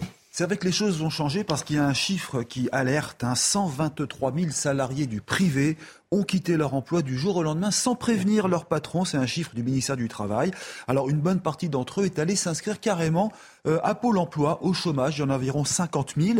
Eh bien, ce qui va changer, c'est que ce ne sera plus possible de toucher une allocation après abandon de poste. C'est la nouvelle réforme qui va rendre impossible cette indemnisation. Abandon de poste, c'est quoi, Romain, selon vous? Eh bien, c'est quand un salarié n'aime plus son travail, il part. Et cela est très fréquent dans l'hôtellerie et la restauration. Et puis dans des PME, alors je vous donne quelques exemples. Dans le transport, les chauffeurs de bus, il y en a qui partent du jour au lendemain. Les manutentionnaires, dans l'entreposage, fini. Ou dans les commerces comme la boulangerie, j'ai des exemples d'ailleurs très concrets dans Paris où ils partent du jour au lendemain sans prévenir personne. Eh bien tout ça, ça sera assimilé à une démission on pourra quand même s'inscrire au chômage, mais fini, on ne touchera plus rien. C'est en fait une façon de responsabiliser ceux qui ont signé un contrat, parce qu'on l'oublie dans une entreprise, euh, le plus pénalisé quand un salarié part, c'est le patron. Il perd sa compétence, et avec la pénurie aujourd'hui, c'est quasiment impossible de retrouver rapidement une main-d'œuvre facilement. Oui, parce que euh, quand on démissionnait, on n'avait pas le droit au chômage. voilà. En revanche, abandon de poste, on avait le droit au chômage, on avait le droit à l'allocation au chômage. Ça va changer. Euh, c'est la première fois, Eric, que l'on mesure l'ampleur du phénomène? Exactement, parce qu'il n'y avait absolument aucune statistique au ministère du Travail. Alors ça, les chiffres sont sortis. On sait par exemple que vous avez des CDI qui quittent leur emploi malgré la protection qu'ils ont. Il y a 41 000 personnes environ qui ont fait disons-le, à bras d'honneur à leur CDI. C'est quand même vraiment scandaleux quand on sait que la France compte encore 3 millions de chômeurs et surtout qu'ils ont une protection sociale. Et ceux-là, ils en abusent et c'est vous et moi qui payons pour eux. Euh, quant aux motivations, pourquoi ils rendent leur tablier? Eh bien ça, on n'en sait pas plus. Le ministère du Travail ne peut pas donner de raison. On sait seulement que 37% ont repris un autre emploi dans les trois mois et les autres touchent l'assurance chômage. Alors comme le dit l'étude, ils ont abandonné leur poste parce qu'ils savaient que le chômage serait versé. C'était la raison. Et ce changement de réglementation, eh bien, on le doit à, euh, un amendement LR, les Républicains, euh, qui en octobre dernier s'était offusqué de cette situation. Et même Olivier Dussopt, le ministre du Travail, avait dit qu'il y avait une faille dans le système. On peut dire que l'État-providence est en voie euh, de, fin, si l'on peut dire, ce sera bientôt fini. Et c'est plutôt bienvenu, c'est plutôt tant mieux. Merci Eric de Ritmaten. 7h21, restez bien avec nous sur CNews. Dans un instant, on va parler d'un des gros titres de la matinée. Total Energy qui va faire un, geste à partir du 1er mars, euh, dès samedi hein, sur, les, sur les autoroutes et ensuite à partir du 1er mars plafonnement du prix du litre de samplon 95 et du prix du litre de gasoil. Pas plus d'un euro 99. Qu'est-ce que vous en pensez? On vous a posé la question, vous allez entendre vos réponses dans un instant. Je vous donne une indication, c'est peu mieux faire. A tout de suite. Rendez-vous avec Pascal Pro dans l'heure des pros, du lundi au vendredi de 9h à 10h30.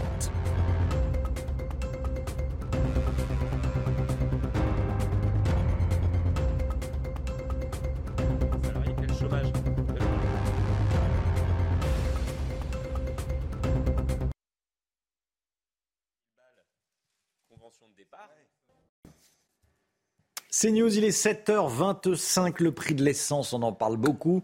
Total annonce un geste, le litre de samplon 95 et le litre de gasoil, le prix en tout cas n'excédera pas 1,99€ eh, par, euh, par litre à partir du 1er mars partout dans les stations totales, 3400 stations totales, et, euh, et, à partir de samedi sur les autoroutes. Qu'est-ce que vous en pensez? Ben, On est allé vous tendre le micro et la caméra dans une station totale ce matin. Écoutez. C'est un peu bien, mais bon, bah, on est encore, euh, c'est encore cher hein, quand même. Hein. C'est pas assez suffisant, faut descendre un peu. Non, pas assez. Euh, 1,99, enfin on est à peu près à 2 euros. C'est quand même, c'est quand même hors de prix. En fait, euh, toutes, ces, toutes, ces, mesures sur l'essence, c'est un peu de la poudre aux yeux par rapport à l'augmentation du coût de la vie qui est quand même très importante. Non, le geste n'est pas suffisant, ça c'est sûr. On attend, qu'est-ce qu'on va voir, quels gestes que vont faire le gouvernement? J'espère qu'ils vont penser à nous parce que c'est vrai qu'on travaille à déficit. Hein. On travaille, euh, soi-disant, on travaille, mais on perd beaucoup d'argent avec le gasoil. Voilà, 1,99€. Euh, quand même, en fait, euh, ça reste cher, 1,99€. Mm. Oui, ça reste très cher et on a bien compris que ces automobilistes attendaient un geste supplémentaire de la part euh, du gouvernement, sauf que dans l'exécutif, on m'explique que chacun doit prendre sa part. C'est pour cela euh, que euh, des négociations ont eu lieu ces derniers jours pour pousser Patrick Pouyanné à faire ce geste en direction des automobilistes. Mais pour l'heure, même si Marine Le Pen, par exemple, ou Fabien Roussel demandent de baisser les taxes pour pouvoir baisser dans un second temps le prix des carburants. Ce n'est pas à l'étude, m'explique-t-on, à Bercy, tout simplement parce que ça représente de l'argent supplémentaire dans les caisses de l'État, vous l'avez compris, et des dépenses supplémentaires aussi. On rappelle dans l'entourage de l'exécutif qu'il y a eu une aide, certes modeste, en, direction de, certains automobilistes.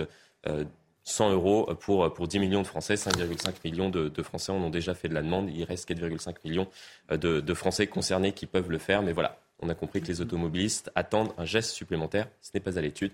On verra dans les prochaines semaines. C'était votre programme avec Eden Boîte, le spécialiste de la boîte de vitesse. Boîte de vitesse cassée Edenboîte.com c'est News, il est 7h27. Merci d'être avec nous. Le temps avec Karine Durand et on commence avec la météo des neiges. La météo avec BDOR. L'agence BDOR vous donne accès au marché de l'or physique.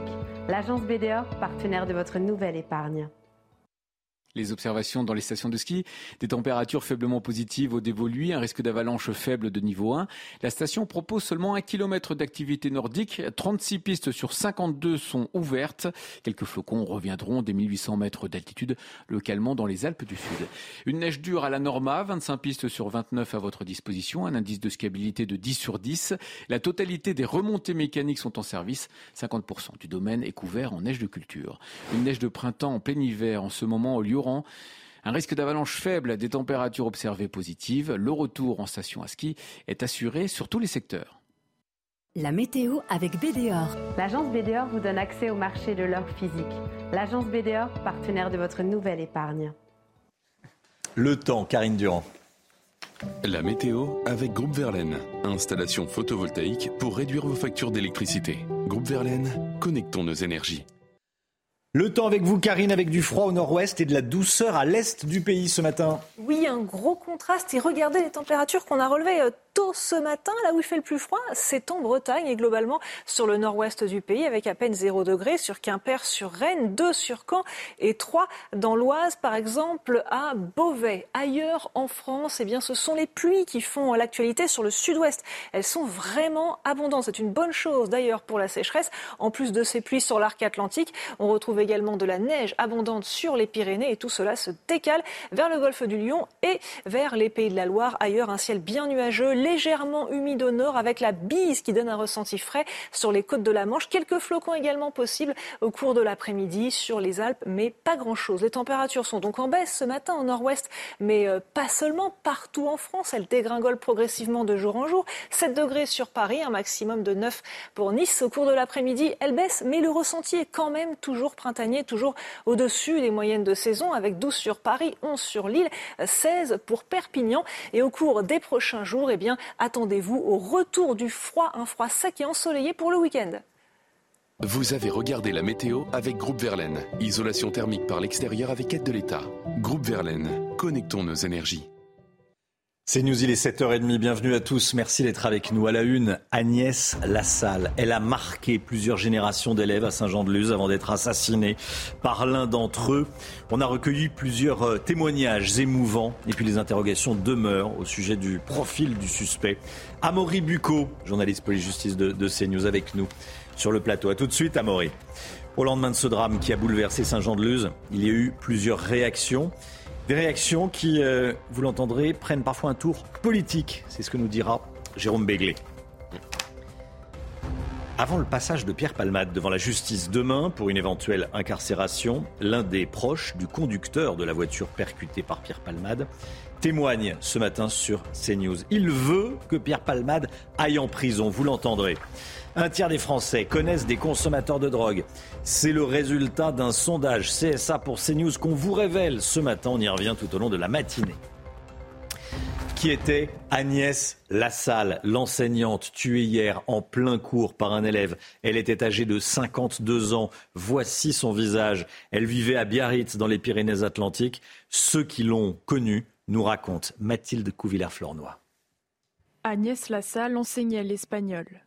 Âgée de 52 ans, cette professeure du lycée privé catholique Saint-Thomas d'Aquin à Saint-Jean-de-Luz était appréciée de ses élèves. On est tous, tous troublés, tous choqués. Bah, on a tous eu la même réaction, euh, que ça arrive ici, que ça, ça lui arrive à elle. C'était une professeure, euh, elle n'avait rien de spécial. Euh, elle était gentille. C'était une très bonne enseignante à aider les gens qui avaient des difficultés J'en garde des très bons souvenirs. Une prof passionnée, elle aimait son boulot, elle voulait tout faire pour qu'on réussisse. Elle n'était pas très sévère, elle n'était pas très autoritaire avec nous, elle était vraiment une prof idéale. Une professeure idéale, mais également une très belle personne, selon la mère de Biarritz, qui connaissait cette enseignante par le biais de ses enfants. Mon aîné a eu euh, cette, cette professeure comme professeur principale. Au sens noble du terme, une, une gentille personne euh, et une femme euh, très à l'écoute des élèves et très désireuse d'accompagner les, les enfants dans ce qu'on appelle euh, une, une forme de bienveillance. En tout cas, elle, elle traduisait cet esprit-là. Cette enseignante décrite comme à l'écoute et discrète a perdu la vie hier. Une enquête a été ouverte pour assassinat. Amaury Bucco avec nous. Amaury, euh, depuis hier, on s'interroge sur la personnalité du suspect et sur les raisons qui l'ont poussé, peu- poussé à, à- à commettre l'irréparable. Déjà, qu'est-ce qu'on sait de, de cet adolescent, Amaury? Alors, on sait que cet adolescent, il était en classe de seconde, il avait 16 ans. C'est un adolescent sans histoire, inconnu des services de police, pas de problème particulier de discipline euh, dans l'école. Sur sa personnalité, on a Antoine Estève hein, qui est sur place, qui a pu interroger plusieurs de ses camarades. Il y a plusieurs adjectifs qui reviennent. Euh, celui de solitaire, euh, celui de euh, fragile, et enfin celui de plutôt bizarre. Ça, c'est les trois adjectifs. Alors maintenant vient la question, effectivement, vous l'avez dit, du mobile. C'est qu'est-ce qui a pu pousser euh, cet adolescent à commettre l'irréparable? Alors là, de ce côté-là, on a euh, un début d'explication euh, possible. En les cas, on sait qu'il a dit au professeur qui est venu le désarmer après qu'il ait commis son geste, il a dit j'ai entendu des voix, euh, je suis possédé et j'ai entendu des voix la nuit précédente euh, qui m'ont dit de tuer cette professeure. Alors, est-ce que ça veut dire qu'il est fou? Est-ce que ça veut dire qu'il a des problèmes psychiatriques? Ça, ce sera bien sûr aux expertises et aux enquêteurs euh, de le déterminer. En les cas, ça aura beaucoup d'importance pour le procès, s'il y en a un, puisque forcément, si le jugement est altéré, la peine est diminuée, et si le jugement est aboli, eh ben, il n'y a pas de procès. Mais son état de santé physique et mentale était jugé compatible avec la garde à vue. Il a donc pu être placé dans les mains des enquêteurs. Cet élève était dans la classe de la professeure. Euh, c'est bien comme ça que ça s'est passé. Il était dans la classe. On a dit qu'il Ouais. arri- était arrivé de l'extérieur. Il était dans la classe. Non, il y a eu des doutes effectivement, mais c'était bien un élève de Ouais. cette classe de seconde. Ce qu'il a fait, c'est que donc le cours approchait de son terme, hein, puisqu'il était aux alentours de 9h45 et que le cours se finissait à 10h. Là, l'élève s'est saisi de son couteau qui était dans son sac, s'est dirigé vers la porte de l'une des portes de la salle de classe, l'a fermée à double tour, et là s'est dirigé vers sa professeure, lui a donné au moins un coup de couteau au thorax. Et alors là, dans la classe, hein, c'est ce que racontent euh, les, élèves sur place, c'est que d'abord, il y a eu la stupeur. Il y a peut-être des élèves même qui n'ont pas vu ce qui s'était passé, puisque ça s'est passé très rapidement. Et puis ensuite, euh, mouvement de panique, tout le monde qui euh, fuit la classe. Et puis la suite, on la connaît. La professeure, elle est décédée très rapidement. Et lui, il a été interpellé et placé en garde à vue au commissariat de Saint-Jean-de-Luz. Amandine Vanois, déléguée communication du syndicat de police Alliance, était en direct à 6h45. Je l'interrogeais notamment sur euh, l'enquête. Comment mène-t-on une, telle enquête? Écoutez ce qu'elle nous a dit. Ils ont vu en direct en fait l'assassinat de leur professeur, donc euh, c'est euh, personne n'est vraiment préparé à ça. Donc il y a une prise en charge à ce niveau-là qui va continuer d'ailleurs aujourd'hui pour les élèves qui le souhaiteraient, les parents et tout le corps, de, tout le corps enseignant en fait hein, qui était sur place. On a aussi parallèlement euh, aujourd'hui qui va se mettre en place euh, un soutien aussi aux policiers qui étaient sur place. Donc il y a vraiment une prise en charge globale qui va aussi euh, perdurer dans le temps si, besoin. L'affaire Pierre Palmade, à présent, demain, 15 jours après l'accident de la route dans lequel il, il était impliqué, l'humoriste est convoqué devant la chambre de l'instruction de la Cour d'appel de Paris.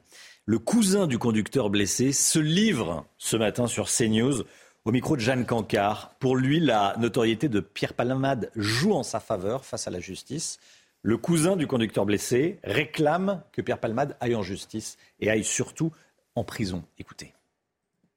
Est-ce que pour vous, le fait que Pierre Palmade soit une célébrité, le fait qu'il soit connu en France, ça change quelque chose au niveau judiciaire? Bah oui. Ça, Pierre Palmade, il est connu en France. C'est pour ça le- la justice, il fait pas aller. Je suis sûr, tu vas voir Van Rodé.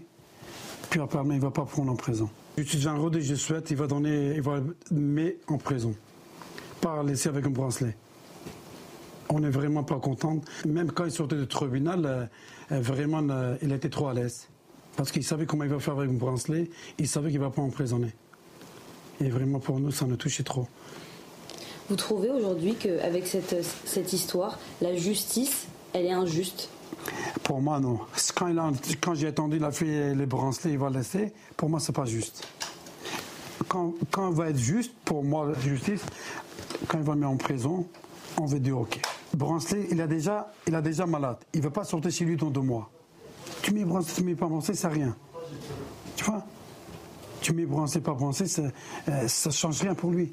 Il est chez lui quand même. À l'hôpital. Voilà. Hôpital, chez lui, c'est la même chose. Là, vendredi là, il va passer tribunal.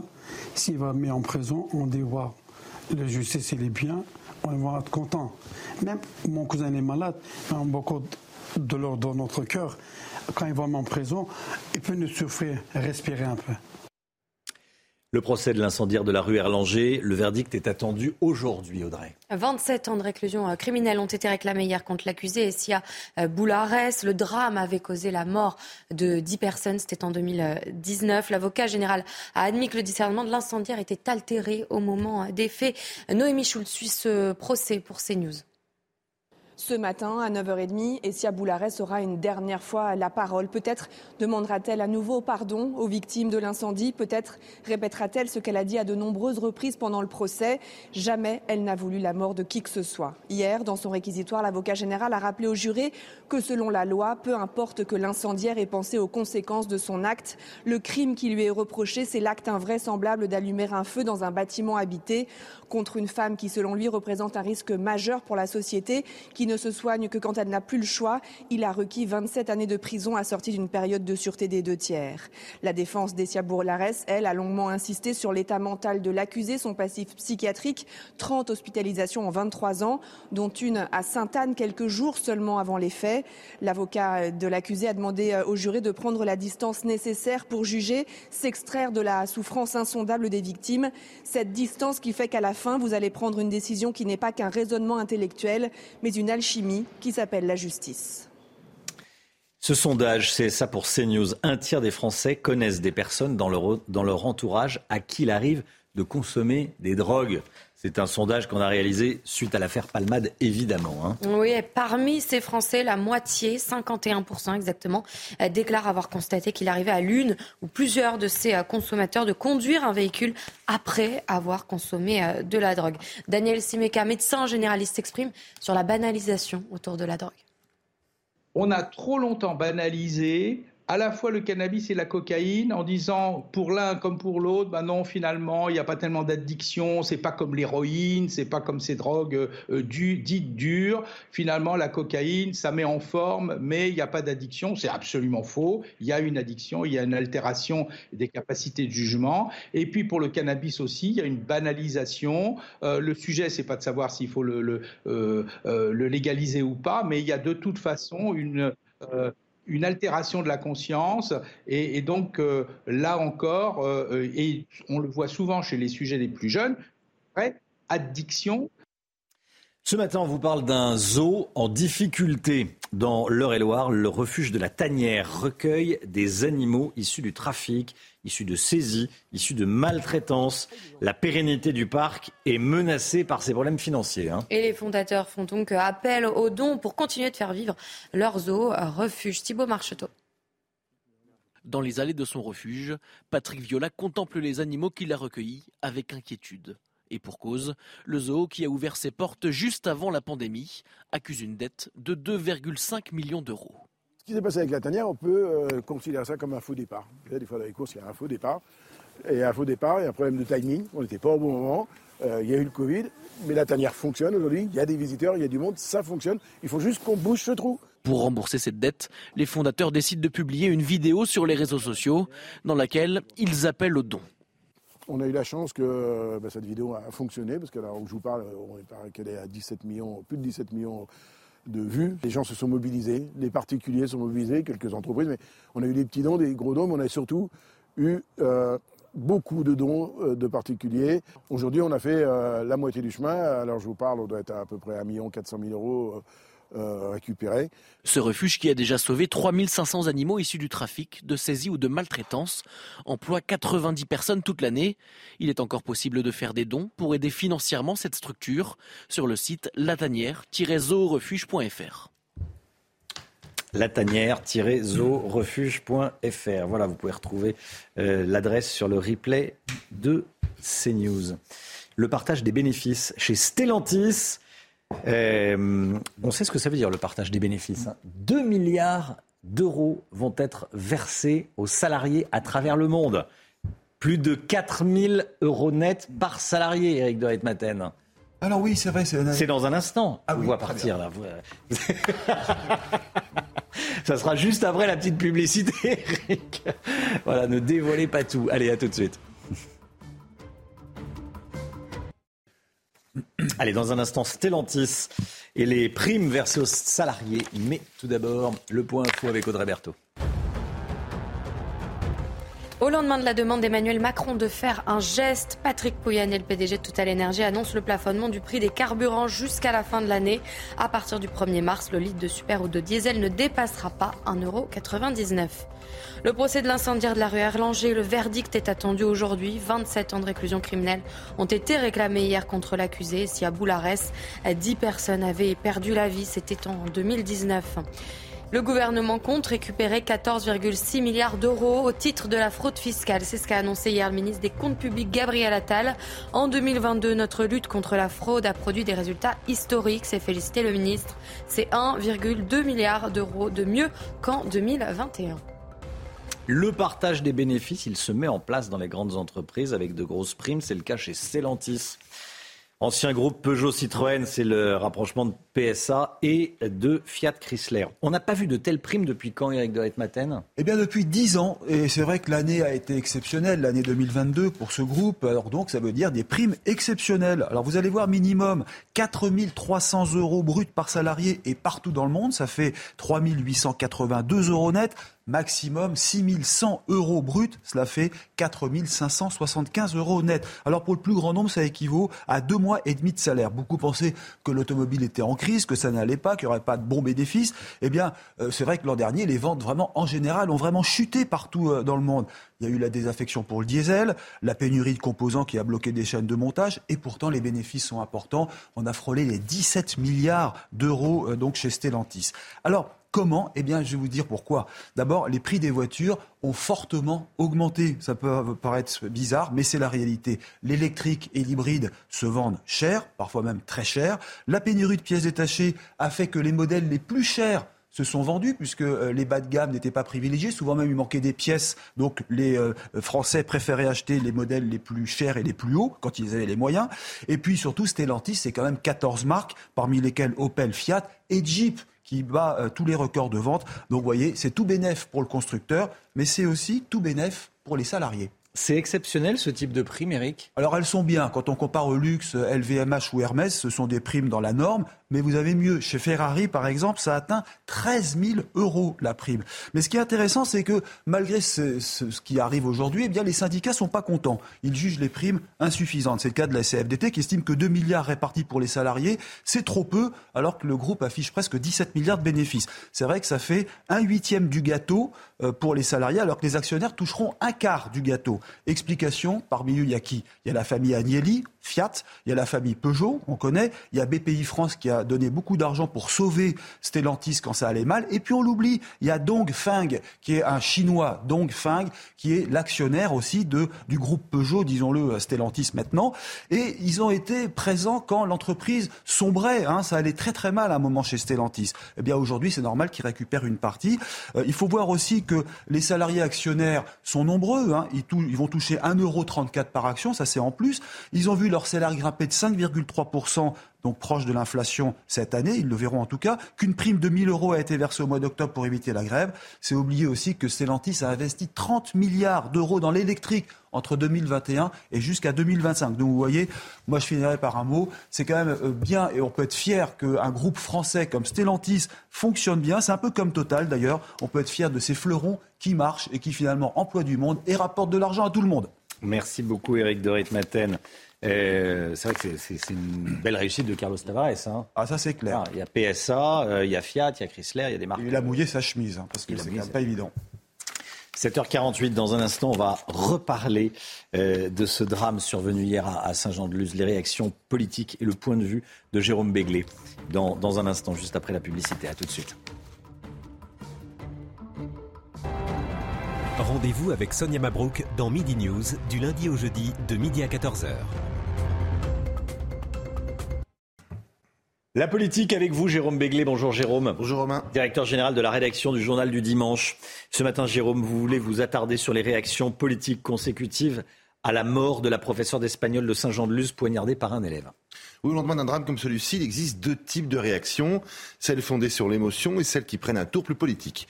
Alors, globalement, à gauche, on observe un silence que je qualifierais d'embarrassé, alors que la droite enfourche son cheval de bataille préféré, euh, de l'ensauvagement de la société, ce sont les mots de Eric Ciotti, d'un État qui ne protège pas suffisamment ses professeurs, ceux de David Lisnard, qui rapproche sans doute un peu vite, à mon goût, ce drame avec l'assassinat de Samuel Paty en octobre 2020, ou la violence à l'école qui atteint un niveau terrifiant.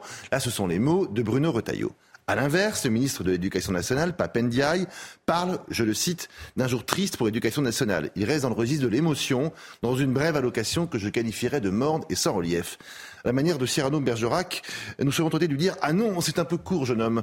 Euh, on pouvait dire Oh Dieu, bien des choses en somme, en variant le ton, par exemple, tenez. Eh bien, par exemple, tenez, en évoquant les outils mis à disposition des professeurs pour évaluer les élèves en déshérence, outils insuffisants, en s'interrogeant par exemple sur les conséquences de la fameuse école inclusive qui oblige les classes à intégrer des enfants souffrant de handicap, euh, alors qu'en euh, les faisant considérer comme totalement comme les autres. Ou encore en s'interrogeant sur la dangerosité récente et pas suffisamment prise en compte du métier de professeur. Tout ceci aurait été plus utile et plus frappant pour l'opinion publique que de décréter une minute de silence aujourd'hui dans les presque 60 000 écoles de France. Jérôme Béglé, Jérôme, euh, est-ce que vous pensez que les ministres du gouvernement ne sont pas suffisamment proches des, Français, proches des réalités? Pas tous, mais la plupart, oui. Euh, avons que depuis sa nomination en mai dernier, Papendiaï est d'une discrétion qui frise un peu l'abandon de poste. L'éducation nationale est la grande cause du quinquennat, mais son ministre ne prend presque jamais la parole. Sur un autre sujet, il a fallu attendre donc le 32e de jour euh, sans pluie en France pour apprendre que nous avions un ministre de la transition écologique, Christophe Béchu, je vous donne son nom, et qu'il allait organiser aujourd'hui, même ce jeudi, une réunion pour, je cite encore, commencer à construire une trajectoire à 4 euros. C'est vrai que le réchauffement climatique est une nouveauté, on n'en parle jamais, c'est un sujet qu'il découvre aujourd'hui. Dernier exemple, Éric Dupont-Moretti, au lendemain de l'accident euh, qui a été provoqué par Pierre Palmade, Gérald Darmanin, ministre de l'Intérieur, s'est fait entendre. Il a annoncé par exemple euh, la suppression du permis pour les conducteurs euh, qui conduisent sous l'emprise de la drogue et la création éventuelle d'un délit d'homicide routier. Mais son collègue de la justice est aux abonnés absents. Pas un mot sur un sujet qui pourtant le concerne au premier chef. C'est la différence entre un ministre impliqué, soucieux de se montrer, de montrer aussi qu'il maîtrise son sujet et comprend les Français, et un ministre éloigné des préoccupations, éloigné de ce que veulent les Français, soucieux de ne pas prendre de risques et de se planquer quand on a besoin de lui. On manque des uns, on a trop des autres. Merci beaucoup, Jérôme Béglé. Oui, beaucoup de technos quoi, qui, travaillent dans leur bureau, mais qu'on ne voit pas, qu'on qu'on qu'on ne connaît euh, que très peu, qui, qui ne font pas preuve d'empathie. Il faut les deux. Pas dans le bon tempo de, des, des, Français. Quoi. Il faut les deux. C'est nécessaire d'avoir les deux. De travailler, évidemment. D'être sur le terrain, de dire qu'on est avec les victimes, qu'on euh, a pris conscience d'un mmh. problème et qu'on va le traiter rapidement. Jérôme Béglé. Merci beaucoup Jérôme, directeur général de la rédaction du Journal du Dimanche. 8h15, soyez là, Laurence Ferrari recevra Eric Woerth Député Renaissance, ancien euh, ministre du Travail qui a fait passer une, réforme des, retraites. Il connaît le dossier des retraites par cœur. 8h15, Eric Woerth, invité de Laurence Ferrari dans la matinale. 7h55, on a le temps d'écouter, tiens regardez, le, de regarder et d'écouter Pura Vida, le nouveau titre de Suzanne. La chanteuse est un rayon de soleil dans les, dans les rues de Paris. Elle se balade pleine de joie sur les avenues de la capitale.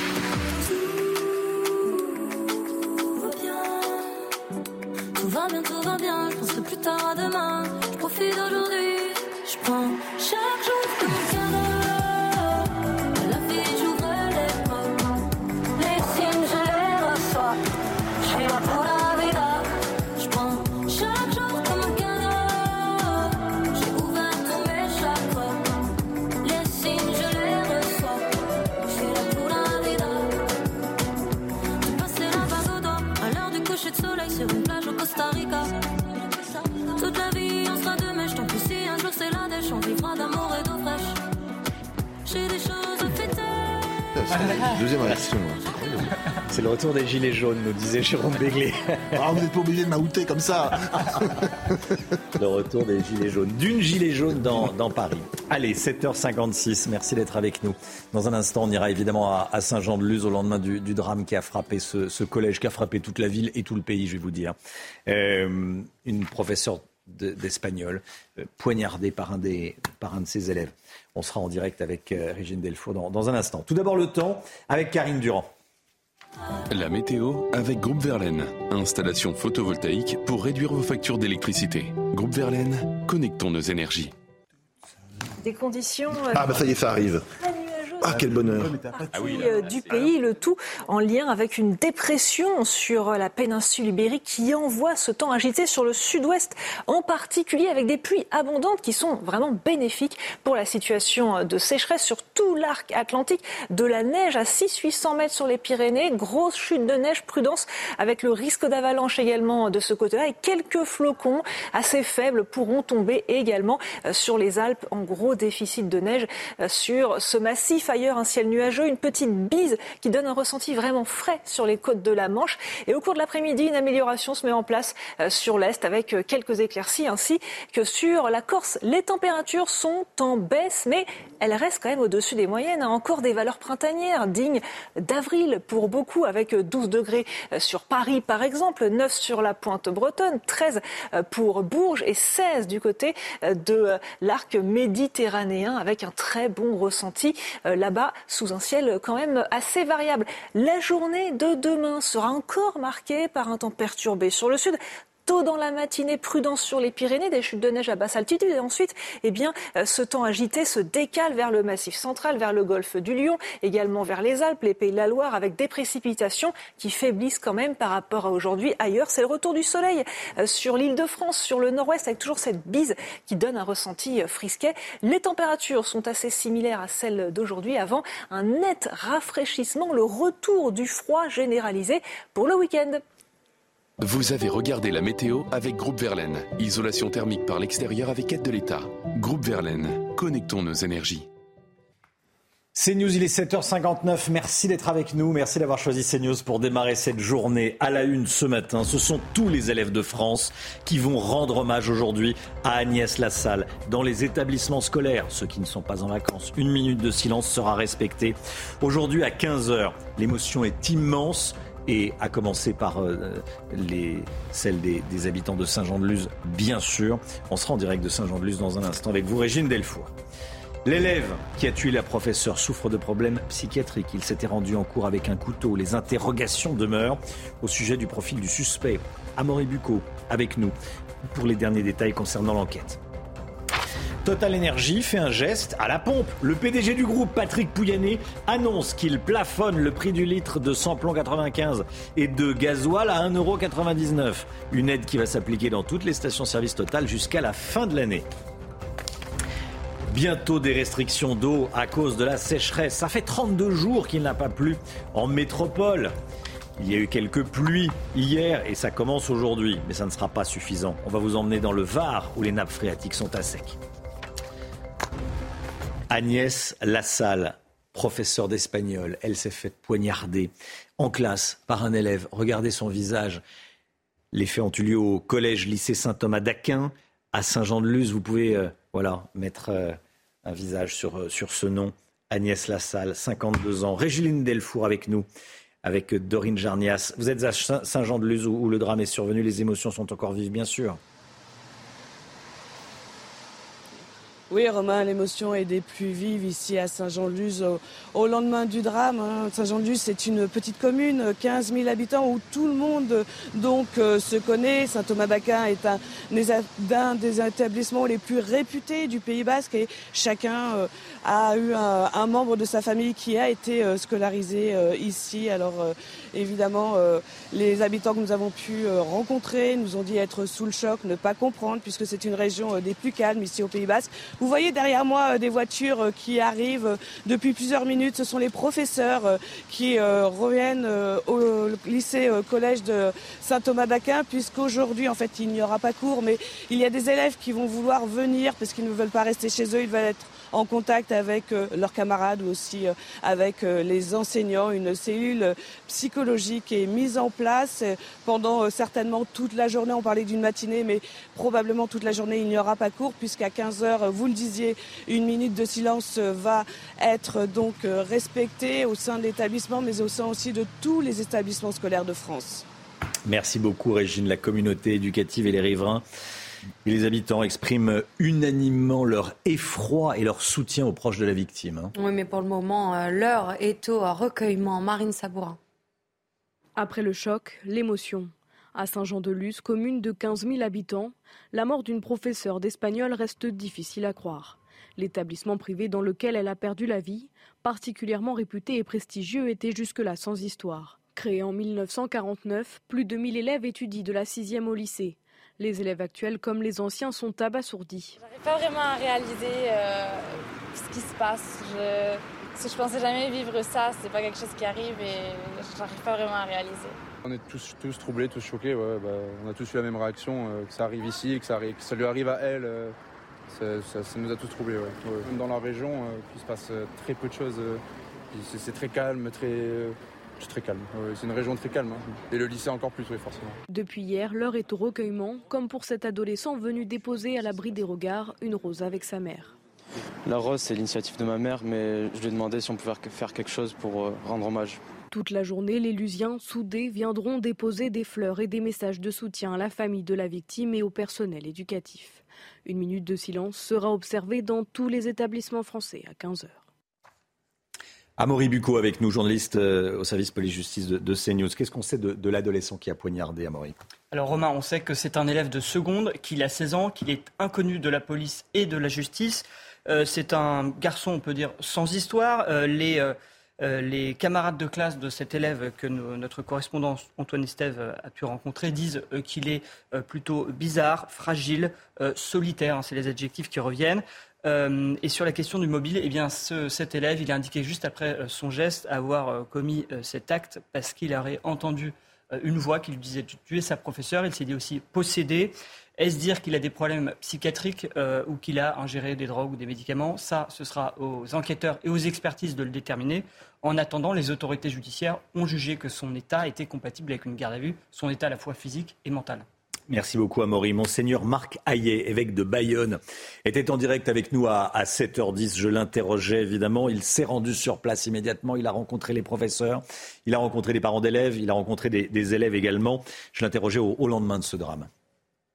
Bien sûr, et j'ai l'impression ce matin que nous sommes réveillés un peu d'un mauvais rêve après une journée intense d'émotion qui a, c'est vrai, suscité un, mouvement de solidarité nationale avec la présence des ministres. Hein. Moi, je me suis rendu effectivement sur les lieux, j'ai pu rencontrer les, enseignants, une partie des élèves qui étaient pris en charge de manière remarquable par les équipes d'accompagnement médico-psychologique. Et, c'est vrai que le message, évidemment, un message de compassion. Ma, pensée vient, va d'abord vers cette enseignante et sa famille, cette enseignante qui a été fauchée euh, brutalement en plein exercice de sa belle mission, dans laquelle elle était en effet très investie, très appréciée. Monseigneur Marc Hayet, évêque de, Bayonne, qui était en direct avec nous ce matin à 7h10. Le litre de samplon 95 et le litre de gasoil, le prix sera plafonné à 1,99€ chez Total Energy jusqu'à la fin de l'année. Ça a été annoncé hier soir par Patrick Pouyanné, le PDG, le patron de Total Energy. Une mesure qui s'appliquera dans les 3400 stations au service de Total Energy en France et qui va durer jusqu'à la fin de l'année, hein, à partir du 1er mars. À partir de samedi dans les autoroutes, à partir du 1er mars euh, pour tout le reste des, stations-service, Audrey. Hein. C'est une décision euh, qui fait suite à la demande du président Emmanuel Macron de faire un geste à la pompe pour les automobilistes. Et justement, ces automobilistes, pour eux, ce n'est pas suffisant. Écoutez-les. C'est un peu bien, mais bon, bah, on est encore, euh, c'est encore cher hein, quand même. Hein. C'est pas assez suffisant, faut descendre un peu. Non, pas assez. Euh, 1,99, enfin on est à peu près à 2 euros, c'est quand, même, quand même hors de prix. En fait, euh, toutes, ces, toutes ces mesures sur l'essence, c'est un peu de la poudre aux yeux par rapport à, l'augmentation du coût de la vie qui est quand même très importante. Non, le geste n'est pas suffisant, ça c'est sûr. On attend, qu'est-ce qu'on va voir, les gestes qu'ils vont faire le gouvernement? j'espère qu'ils vont penser à nous parce que c'est vrai qu'on travaille à déficit. On travaille, euh, soi-disant, on travaille, mais on perd beaucoup d'argent avec le gasoil. Enfin, l'État est C'est ce qu'on se disait en ce moment, c'est-à-dire que c'est l'État qui demande euh, à une entreprise privée de faire un effort. Bon, L'État aurait pu dire pendant quelques semaines, quelques mois, je renonce à quelques points de TVA, quelques virgules derrière la zéro de, quelques chiffres derrière, la vir- derrière le, le zéro de TVA. Mais non, on demande à, au total de le faire. Ok. C'est étrange comme concept. Euh, C'est quand même ça. ça. ça acte le fait que euh, l'État ne sait plus faire grand-chose. Et que l'État euh, euh, refile la patate chaude dès qu'il le peut aux collectivités locales, éventuellement à Bruxelles quand il s'agit d'annoncer une décision euh, antipathique, et euh, à des acteurs privés dont il est actionnaire. Enfin, après tout, est-ce que c'est à Total de, de, de, de faire un effort que l'État actionnaire et que l'État contribuable ne veut pas faire Euh, L'État sait pas faire grand-chose, je suis pas d'accord avec vous. L'État sait faire des chèques. On a 3 000 milliards d'euros de dette, donc l'État sait faire des chèques. là, il demande à quelqu'un d'autre de faire le chèque. Là, bah oui, là parce qu'il y, a- il y a visiblement il y a plus grand-chose. hein. Y plus bon, mais l'État sait faire des chèques. Hein. On sait et, les. Français qu'on est tous, on sait en profiter aussi. Voilà. Bon. Donc on a maintenant euh, 3 000 milliards d'euros de dette, donc il faut demander euh, au privé de, de faire un effort.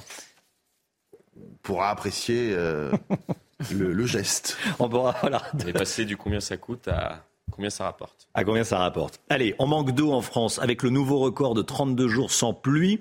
Jusqu'à hier, il y a de la pluie depuis hier. Bon, 32 jours consécutifs sans pluie. Des restrictions d'eau inédites pourraient être décidées dès le mois de mars, dès le mois prochain. hein. La France est en état d'alerte avec euh, environ deux mois de retard de remplissage des nappes euh, phréatiques. C'est ce qu'a déploré le ministre de la Transition euh, écologique hier.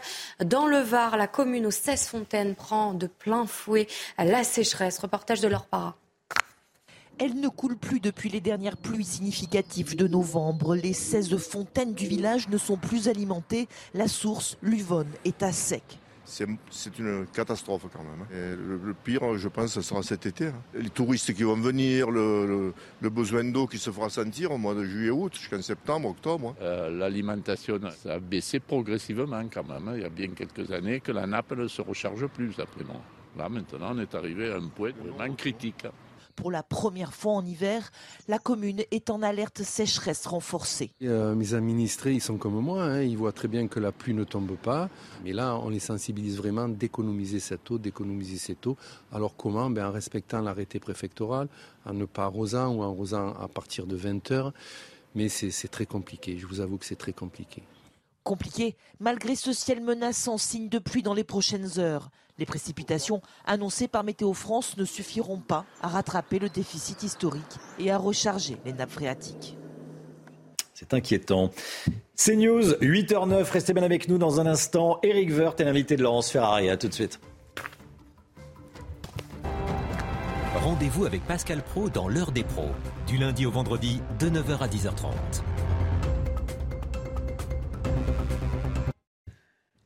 C'est News, il est 8h15. Bienvenue à tous. Merci d'être avec nous. Dans un instant, Laurence Ferrari, vous recevez Eric Woerth. Mais tout d'abord, c'est le point info avec Audrey Berthaud. Une professeure d'espagnol, Agnès Lassalle, s'est faite poignarder hier par un élève. Les faits ont eu lieu au collège lycée Saint-Thomas d'Aquin à Saint-Jean-de-Luz. Une minute de silence sera respectée à 15 heures dans tous les établissements scolaires. L'auteur présumé de l'agression, âgé de 16 ans, a été placé en garde à vue. Ce sondage CSA pour CNews, un tiers des Français connaissent des personnes dans leur entourage à qui il arrive de consommer des drogues. Et parmi ces Français, la moitié déclarent connaître des consommateurs qui conduisent leur véhicule euh, sous euh, consommation de drogue. Enfin, la Caisse nationale d'assurance maladie propose que la consultation chez le généraliste, actuellement à 25 euros, passe à 30 euros. Pour les médecins n'acceptant pas ces engagements, la consultation serait fixée à 26,50 euros. 8h15, Laurence, vous recevez Eric Woerth. Bonjour Eric Woerth. Bonjour. Bienvenue dans la matinale de CNews. On va évoquer la réforme des retraites dans un instant, mais d'abord hommage à Agnès Lassalle, cette professeure d'espagnol qui a été euh, euh, massacrée hier euh, par un de ses élèves euh, à- au lycée Saint-Thomas d'Aquin à Saint-Jean-de-Luz. Les professeurs sont véritablement en première ligne aujourd'hui dans notre pays. Oui, d'abord, je, je m'incline devant la, la mémoire de cette, de cette professeure. Ça je pense, choqué enfin, tout le monde. Je pense que tout le monde, est- on, est- on réagit tous de la même manière. C'est extrêmement... euh, enfin, c'est terrible. C'est terrible pour la famille. Je pense évidemment à cette, cette famille qui, qui, qui est- qui- bon, Et, puis, et puis euh, je, crois que les, les, les, profs sont de toute façon toujours tout seuls devant leur classe. Mhm. Il y a des niveaux hiérarchiques très importants. Là, on est dans le privé, mais dans le public, il y a des niveaux hiérarchiques extrêmement importants dans tous les sens. Mais qu'à un moment donné, dans la difficulté, euh, qu'elle soit pédagogique ou qu'elle soit euh, d'ordre disciplinaire, le prof est souvent euh, seul devant sa classe. Donc il faut aider les professeurs dans, dans, ce métier très difficile. Et puis il faut attirer, il faut attirer de nouvelles personnes il faut métier. Plus, plus d'effectifs. L'éducation nationale a du mal à recruter hein, sur, certaines, sur certaines filières, je pense euh, aux maths. Euh, mais il y a aussi cette montée de la violence, une multiplication des agressions contre les enseignants alarmante, plus 20% d'incidents graves en un an, selon le ministère de l'Éducation nationale Je pense que l'une des premières priorités, c'est de retrouver euh, l'autorité nécessaire dans, une, euh, dans, l'école. Euh, alors, ce n'est pas l'autorité dans une caserne, mais mmh. ça doit être une autorité très, très forte, très ferme. Ça dépend des profs, ça dépend de beaucoup de choses. Euh, ça dépend de, l'encadrement, de l'administration, du directeur, du proviseur, du principal, du, voilà, ça dépend de beaucoup de choses. Mais je pense qu'on doit avoir euh, une, des signes très, très symboliques du retour de l'autorité dans, l'école. Mmh. Euh, il y a aussi la question de la montée de la violence chez les jeunes. Est-ce que ça, c'est un phénomène qui vous alarme, cette désinhibition parfois vis-à-vis du passage à l'acte? Et on ne parle pas du cas précis parce qu'on n'a pas encore les éléments pour ce cas précis. Non, non. Mais est-ce que vous notez dans la société une montée de la violence des jeunes? En tout cas, elle se mesure. Euh, alors, elle fait aussi l'objet de, de, de, de, On la découvre et donc on la sanctionne. Donc, elle se mesure évidemment plutôt en accroissement. Euh, il y a sans doute des phénomènes de, drogue, il y a des phénomènes de, laisser pour compte, euh, il y a des phénomènes de toute, de toute nature. Je pense que les jeux vidéo, enfin tout ce qu'on dit de façon très très banale là-dessus est la vérité. Euh, un certain nombre de nos de nos jeunes qui vivent dans un, autre monde euh, presque. Euh, et, on voit bien que les parents, euh, certains décrochent parce qu'on dit toujours c'est la faute des parents. C'est vrai que c'est la faute des parents. C'est pas à l'école d'éduquer au fond les enfants. L'éducation dépend quand même d'abord de la famille des parents. Il y a des parents qui, qui, qui, normalement c'est quand même son rôle plutôt que d'éduquer, même si elle essaye de le faire. Mais nous devons, euh, nous devons être très fermes là-dessus. Une, société euh, mature, démocratique comme la nôtre, est une société qui s'occupe d'abord de ses jeunes. La réforme des retraites, euh, elle concerne aussi les jeunes. Ils se sentent aussi concernés. Ils l'ont montré en, défilant pour certains dans la mmh. rue. Est-ce que vous appréhendez cette fameuse journée du 7 mars où les syndicats s'apprêtent à bloquer le pays avec des grèves reconductibles? Ça va enfin, certainement être une journée où il y aura beaucoup de monde dans la dans la rue, il y aura des blocages, il y aura des, des, ça vous fait transports. Pas peur, ça? Mais écoutez, vous l'avez affronté pour 2010 euh, Oui, oui, je l'ai déjà affronté, mais c'est pas pour ça que ça ne peut pas faire plaisir. Je, je.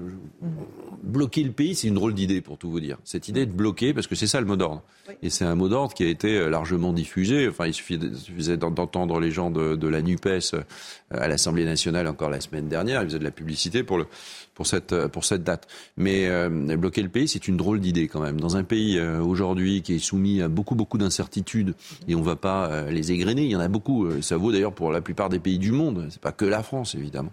Et, et, et, et, bloquer un pays parce que juste on décide de sauvegarder le modèle de retraite, qui est notamment une sauvegarde pour les jeunes. Quand vous défilez aujourd'hui, ceux qui choisissent de défiler, ils défilent pas vraiment pour leurs enfants. Enfin, je mets pas le côté familial là-dedans, c'est une généralité. Mais ils défilent. Oui, mais ils se trompent. Générationnel. Mais ils se trompent. Enfin, ils défilent pas pour leurs enfants, ils défilent pour eux-mêmes. Euh, ils n'ont pas envie euh, de voir l'âge de départ augmenter pour eux-mêmes. Euh, mais ils, ne savent pas que c'est la garantie, ou ils ne veulent pas savoir, en tout cas, que c'est la garantie du versement d'une retraite à leurs propres enfants et aux enfants de leurs enfants. Enfin, un modèle de retraite, ça se, ça se construit dans le temps. Mais ils sont un peu braqués contre cette réforme. Ça ne vous a pas échappé. 70% d'entre eux s'y disent hostiles. Il y a quelqu'un qui a dit en 2019 que c'était très injuste de décaler l'âge de départ en retraite. Quand vous avez commencé à travailler à 16 ans, si je vous décale votre départ, alors même que généralement, si vous avez 16 ans, vous avez moins de diplômes, vous êtes dans des métiers plus pénibles, c'est profondément injuste. Qui a dit ça? Je ne sais pas, je vais être surpris sans doute. Euh, Emmanuel Macron. Oui, mais Emmanuel Macron, Emmanuel mhm. Macron, il a aussi. Il a changé d'avis en tout cas, il a évolué sur le sujet. Il pensait ah bah oui, il trouvait que c'était injuste et aujourd'hui il nous dit. Oui, mais les, prévisions étaient des prévisions euh, probablement euh, moins euh, prévisions financières étaient des, prévisions euh, moins difficiles que celles d'aujourd'hui. 2019, c'était il n'y a pas si longtemps que ça. ouais, enfin c'était avant la crise du Covid. Hein. C'est, mm. le, la crise du Covid, elle arrive, elle, elle, remet en cause beaucoup d'éléments euh, économiques mondiaux. L'organisation économique mondiale n'est plus la même. euh, L'inflation n'a rien à voir. Enfin, tous ces sujets n'ont pas grand-chose à voir. La démographie n'a pas beaucoup changé, mais c'est comme ça. Mais où est la Et- colonne Et vertébrale en tout cas, mais la colonne vertébrale, c'est de temps en temps d'évoluer. C'est-à-dire de considérer, à partir du moment où le président considérait qu'il fallait un régime universel, il, il trouvait des réponses dans ce régime universel de, convergence. Bah, Le régime universel, ça n'a pas marché. On peut pas dire qu'il l'a pas présenté. Il l'a présenté. Moi, j'en ai été un des opposants euh, parce que je considérais que c'était trop compliqué et que les périodes de convergence entre des gens qui ont- n'ont touchent pas les mêmes retraites et, et ne vivent pas sous les mêmes contraintes ou les mêmes règles de retraite, bah, ça prend 10 ans, 20 ans, 30 ans, 40 ans pour converger. Donc, plus personne n'arrivait à se projeter dans cette réforme-là. C'est une réforme euh, très efficace. La preuve d'ailleurs, c'est que chacun arrive à se projeter et au fond à se dire j'en veux pas. Euh, mais mais, mais j'en veux pas. De la même manière que quand on est passé de 60 à 62, la plupart des personnes disaient euh, je n'en veux pas car jamais je pourrais travailler jusqu'à 62 ans. Et la vérité c'est que on y arrive parce que la société elle s'adapte aussi au, au travail et il faut plus parler du, du travail, travail. au Et on fond va en que parler de l'âge au travail. Parce que c'est le, le sujet central, c'est effectivement le travail, mais encore un tout petit peu euh, sur cette réforme. Euh, le Conseil d'État euh, peut retoquer certaines mesures, notamment l'index senior, motif qu'il ne produirait pas d'effet financier d'ici fin 2023. C'est un risque de voir cette mesure euh, Bah, moi, je ne me prononcerai pas sur des de risques la réforme retoquée du Conseil constitutionnel. Par le Conseil constitutionnel, je- le Conseil d'État a donné un avis. Le Mhm. Conseil d'État est conseiller du gouvernement dans les projets de loi. Donc il y a Donc, toujours il un avis du Conseil d'État. Ah ben, je ne sais pas. Je n'ai pas lu l'avis du Conseil d'État. Il n'a pas été rendu euh, public. Donc je ne sais pas ce qu'a dit le Conseil d'État, mais le gouvernement en a euh, obligatoirement euh, tenu euh, tenu compte, ou alors en tout cas mesuré le euh, le risque. On, on verra bien. Il y a toujours de toute façon pour tout projet de loi euh, qui devient une loi, il y a toujours un risque constitutionnel si le Conseil constitutionnel est, euh, est saisi. Mais mais sur des éléments euh, annexes par rapport au cœur du sujet, l'augmentation de l'âge, le décalage de évidemment, ne, ne pose pas de problème. Le texte arrive au Sénat euh, la semaine prochaine. Euh, Vous pensez que les sénateurs vont l'adopter en l'état, vont encore le modifier, euh, vont l'amender?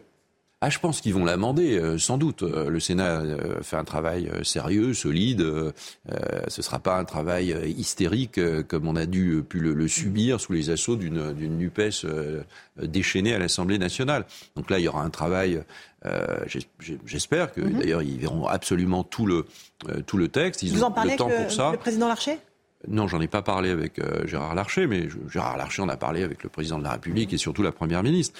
Donc je, je- je pense que je pense que le Sénat évidemment va adopter euh, cette, euh, ce, ce projet de loi. Il va peut-être faire des changements. Euh, on voit bien qu'il y a un attachement par rapport aux droits familiaux à des certains points. Peut-être qu'il va remettre en cause un certain nombre de choses votées. Il y en a pas eu tellement euh, votées ou, ou pas votées d'ailleurs par l'Assemblée euh, nationale. Et, euh, et puis à ce moment-là, euh, il y aura une commission mixte paritaire, une réunion de députés et de sénateurs, dont je pense que je, je ferai partie. Euh, et, et- et ces députés et ces sénateurs, comme c'est le cas depuis toujours dans la Ve République, arbitreront sur un, sur un texte qui sera représenté à l'Assemblée et au Sénat si cette commission mixte paritaire est conclusive. Mhm. et, et il y aura un, un nouveau vote de l'Assemblée, un nouveau vote euh, du, du Sénat. Avec le même cirque à l'Assemblée? Bah, il y aura un cirque euh, moins important vu que ça durera moins longtemps. Euh, les lectures Ça que d'une- 20 jours, là. hein, donc, euh, Ouais, ouais, mais euh, les conclusions d'une commission mixte paritaire, c'est quelques heures. Euh, donc ça durera moins longtemps. Et puis, je pense aussi que les jeux seront faits. Euh, je sais bien que certains disent qu'ils ne voteraient pas euh, des conclusions si cette commission mixte paritaire, encore une fois, est conclusive. Je- certains disent, je- même chez LR, qu'ils ne, ne voteraient pas euh, Aurélien en, Pradier, vous en l'état. Vous évoquez Je euh, crois son que cas je crois que Aurélien Pradier l'a dit euh, en, en disant en l'état. parce que Toujours les trucs sont toujours en l'état. Euh, donc je ne sais pas trop ce que ça veut dire parce que le texte il a quand même pas mal évolué euh, ces derniers ces derniers temps et il a évolué de façon euh, disons, je pense positive pour euh, l'augmentation des droits et euh, de, de- dans Et ce texte. seule ligne rouge, oui. la seule ligne rouge, mais c'est- c'est la mienne comme celle de beaucoup, c'est aussi euh, celle du, du Sénat et de la plupart des sénateurs, c'est que on ne doit pas dégrader euh, l'objectif d'équilibre financier en 2030, parce que là, il n'est pas déjà ça. dégradé avec les concessions Non. faites au LR Non, pas trop, parce que c'est des À concessions. hauteur de 6 ou 7 milliards, quand même? Oui, mais chiffrage l'idée c'était de rendre 5 à 6 milliards, c'était Mhm. d'avoir à peu près un tiers rendu. Ça- la réforme rapporte entre guillemets 18 milliards, et à peu près un tiers de, ce, de cette somme était réinjecté dans le système pour essayer d'en améliorer l'efficacité et surtout euh, la, la, la, justice ou l'équité. Euh, donc il ne faut pas aller au-delà. Évidemment, il ne faut pas aller au-delà. Et donc ça, c'est une ligne rouge. Aucune des, aucun des amendements qui sont votés ne peut, ne, peut, ne, doit euh, dégrader l'équilibre financier prévu pour 2030. On s'est dit tout à l'heure que la réforme centrale, c'est celle du travail. Emmanuel Macron l'a évoqué en allant à Rungis. Pourquoi ne pas d'abord avoir déjà débattu du travail avant la réforme des retraites? C'est la première question que je vous pose. Et puis, deuxièmement, ça veut dire quoi euh, Parler du travail? C'est la valeur travail? Euh, il y a une perte de sens au travail aujourd'hui. On le voit du, du, côté des Français. Il y a des secteurs qui n'arrivent pas à recruter. C'est quoi la solution? C'est augmenter les salaires?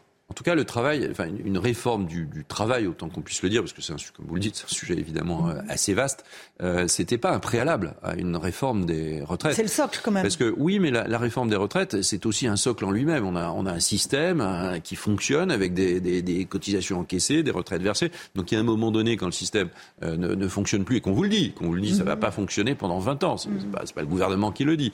Donc à ce moment-là, évidemment, il y a un devoir euh, d'intervenir sur le système. Après, vous avez donc c'était pas un préalable. Euh, je, je, pense qu'après, il faut évidemment accompagner. Moi, il faut évidemment accompagner. Oui, oui, mais à, force de poser un socle, on fait bon, rien alors après. Qu'est-ce que vous proposez vous sur le, le socle et puis vous construisez rien dessus. Comment on règle Donc de toute façon, les gens auraient été contre la réforme des retraites. Donc il faut faire cette réforme des retraites et il faut qu'elle soit mise en œuvre. Et puis il faut euh, il faut travailler. Parce que les gens qui ont, qui ont, perdu le sens de dévaloriser le de travail. Leur travail oui, ne comprennent pas pourquoi ils devraient travailler. Regardez les plus, débats à l'Assemblée. Le débat à l'Assemblée, euh, la Nupes, c'est-à-dire essentiellement euh, un peu les socialistes quand même, le, les écologistes c'est sûr, et euh, LFI c'est euh, évidemment certain, pas les communistes, ont dévalorisé complètement le travail à force d'exemples, comme si le travail, travail était un enfer sur terre. Mmh. C'est un enfer sur terre. Et la vie commençait à la retraite. Euh, pour une, quel message ils envoient à la, On vous a dit que vous française. des années de vie avec cette retraite. Disent, ils en prennent avec cette réforme deux enfermes. C'est un enfermement, c'est quasiment un univers carcéral, pénitentiaire le travail. C'est quelle vision on peut donner euh, J'oublie le droit à la paresse de Madame euh, Rousseau. Droit à la paresse, euh, évidemment payé par les autres. Donc c'est évidemment impossible de pouvoir euh, de pouvoir rentrer là-dedans. Donc ils ont contribué, là, la gauche a con, con, commencé à contribuer à la dévalorisation du travail. D'ailleurs, la gauche elle est passée du droit au travail au droit à la paresse. Donc il y a juste un tout petit problème. Alors, Après, il faut changer un certain nombre de règles. D'abord l'horizon d'abord travailler avec les, les entreprises pour qu'elles euh, elles, elles, elles, éloignent l'horizon euh, du, du, du, travail. C'est-à-dire qu'à 55 ans, on a encore 10 ans ou 54 mmh. ans, 10 ans devant soi. Donc euh, il faut que les systèmes de formation professionnelle que tout ça se, se reconstruise, qu'on change l'horizon. Deuxième point, il faut évidemment que le droit du travail sans doute évolue. Peut-être faut-il faire vraiment évoluer les systèmes de formation professionnelle et notamment de reconversion professionnelle. Sans doute, vous n'êtes pas des ménageurs à 25 ans et vous ne l'êtes pas à 25, vous l'êtes peut-être, à 60, oui, à 60 vous l'êtes peut-être plus. plus. Mmh. Donc vous devez c'est pas une photographie. Mmh. Les métiers, ils doivent évoluer. On doit permettre aux gens d'évoluer. Donc les systèmes de formation professionnelle doivent donner une, une grande part à la reconversion aussi mmh. professionnelle. Donc chacun ré, réfléchit à sa propre reconversion. Il y a aussi et les puis à salaires. la gestion de la carrière. Il y a, ok, gestion de la carrière, mais il y a aussi les salaires. Oui, revaloriser les salaires. les salaires. Même le MEDEF oui, en mais la revalorisation des salaires, c'est par la productivité. C'est, euh, pardon d'employer de, de mots barbares, mais c'est l'idée que euh, le travail crée plus de valeur ajoutée. Mmh. Et donc le salaire suit la valeur ajoutée. Et, et d'ailleurs, la répartition, contrairement à ce qu'a dit la gauche pendant ce débat, la répartition entre de la valeur ajoutée entre le travail et le capital, elle est stable en France depuis 40 ans. Elle est stable en dehors d'un de, de, certain nombre de pics dans les années 70 ou 80. Elle est absolument euh, stable. Deux tiers, un tiers. Mais Deux vous... tiers vers le, vers le travail, mmh. un tiers vers le vers le Mais capital. il faut plus de partage de valeur. Euh, il y a une proposition qui va arriver, hein, faite par le gouvernement à base euh, d'un accord passé avec les partenaires sociaux qui prévoit la généralisation de l'intéressement euh, en cas de bénéfice d'une entreprise, la participation pour les entreprises oui, de plus de 11 salariés. Oui, ça, ça, mais, ça mais fait partie de la Je solution. rappelle quand même que la répartition, elle est stable, ce qui n'est pas le cas dans d'autres pays entre le capital et, et, le travail, sachant que le capital, c'est du risque. Euh, donc vous dites que les riches donc, ne sont euh, pas plus riches et les pauvres ne sont pas plus pauvres aujourd'hui? Je dis que la valeur ajoutée de l'ensemble du pays est répartie sur le travail, est répartie sur le capital, et que, ça, que cette répartition, cette proportion entre les deux est stable et va aux deux tiers au, au salaire. Maintenant, il faut euh, augmenter toutes les, les outils d'intéressement et de Mhm. participation. On a des bons outils euh, de- et, et ça, ça va être le cas. Il y a une sorte d'accord national interprofessionnel entre les syndicats. Il faut maintenant qu'il soit euh, signé. La première ministre a indiqué qu'elle le Signerait euh, qu'elle le- ouais que enfin qu'elle que- qu'elle le transformerait en une loi et qu'elle changerait pas cet accord. Et je pense que ça c'est une c'est une très bonne chose. Il faut que notamment dans les petites entreprises, parce que c'est déjà le cas dans les grandes, euh, les, les salariés puissent euh, participer plus directement à la réussite de leur entreprise. C'est pour ça que euh, euh, sans arrêt critiquer la réussite des entreprises, prendre des entreprises françaises qui réussissent euh, avec leurs propres défauts, mais qui réussissent comme des boucs émissaires absolus, on a l'impression qu'on on- on mise sur l'échec, on mise sur le chômage, on a l'impression qu'on veut d'une France miséreuse et qu'on ne veut pas d'une France qui réussit. Évidemment, dans une France qui réussit, il y a des personnes qui sont laissées pour compte. Et évidemment, notre modèle social, c'est de faire en sorte de les rattraper. Ça va de soi, mais on ne peut pas présenter le pays euh, sans arrêt comme cela. Et c'est comme cela que la NUPES l'a présenté. Merci beaucoup Eric Woerth d'être venu ce matin dans la matinale de CNews. À vous Romain Desarmes pour la suite. C'est News, il est 8h30. Merci d'être avec nous. Merci à vous, Laurence Ferrari, à votre invité. Éric Woerth, qui était Agnès Lassalle? Qui était Agnès Lassalle L'enseignante tuée hier en plein cours par un élève. Elle était âgée de 52 ans. Elle vivait à, Biarritz, dans les Pyrénées-Atlantiques. J'aimerais qu'on voit son, visage, qu'on vous montre euh, ce matin. Agnès Lassalle. Voici son, son visage rayonnant. Euh, tout le monde, tout le monde, euh, tous ceux qui la connaissaient s'accordent à dire que c'était une euh, personne euh, incroyable, extraordinaire, une, très belle personne et une très bonne professeure. Ceux qui l'ont connue nous racontent. Mathilde Couvillet-Flornois. Agnès Lassalle enseignait l'espagnol.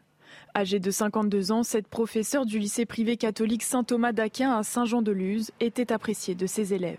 On est tous, tous troublés, tous choqués. ouais, bah, on a tous eu la même réaction, euh, que ça arrive ici, que ça, arri- que ça lui arrive à elle. euh. C'était une professeure, euh, elle n'avait rien de spécial, euh, elle était gentille. C'était une très bonne enseignante à aider les gens qui avaient des difficultés et tout.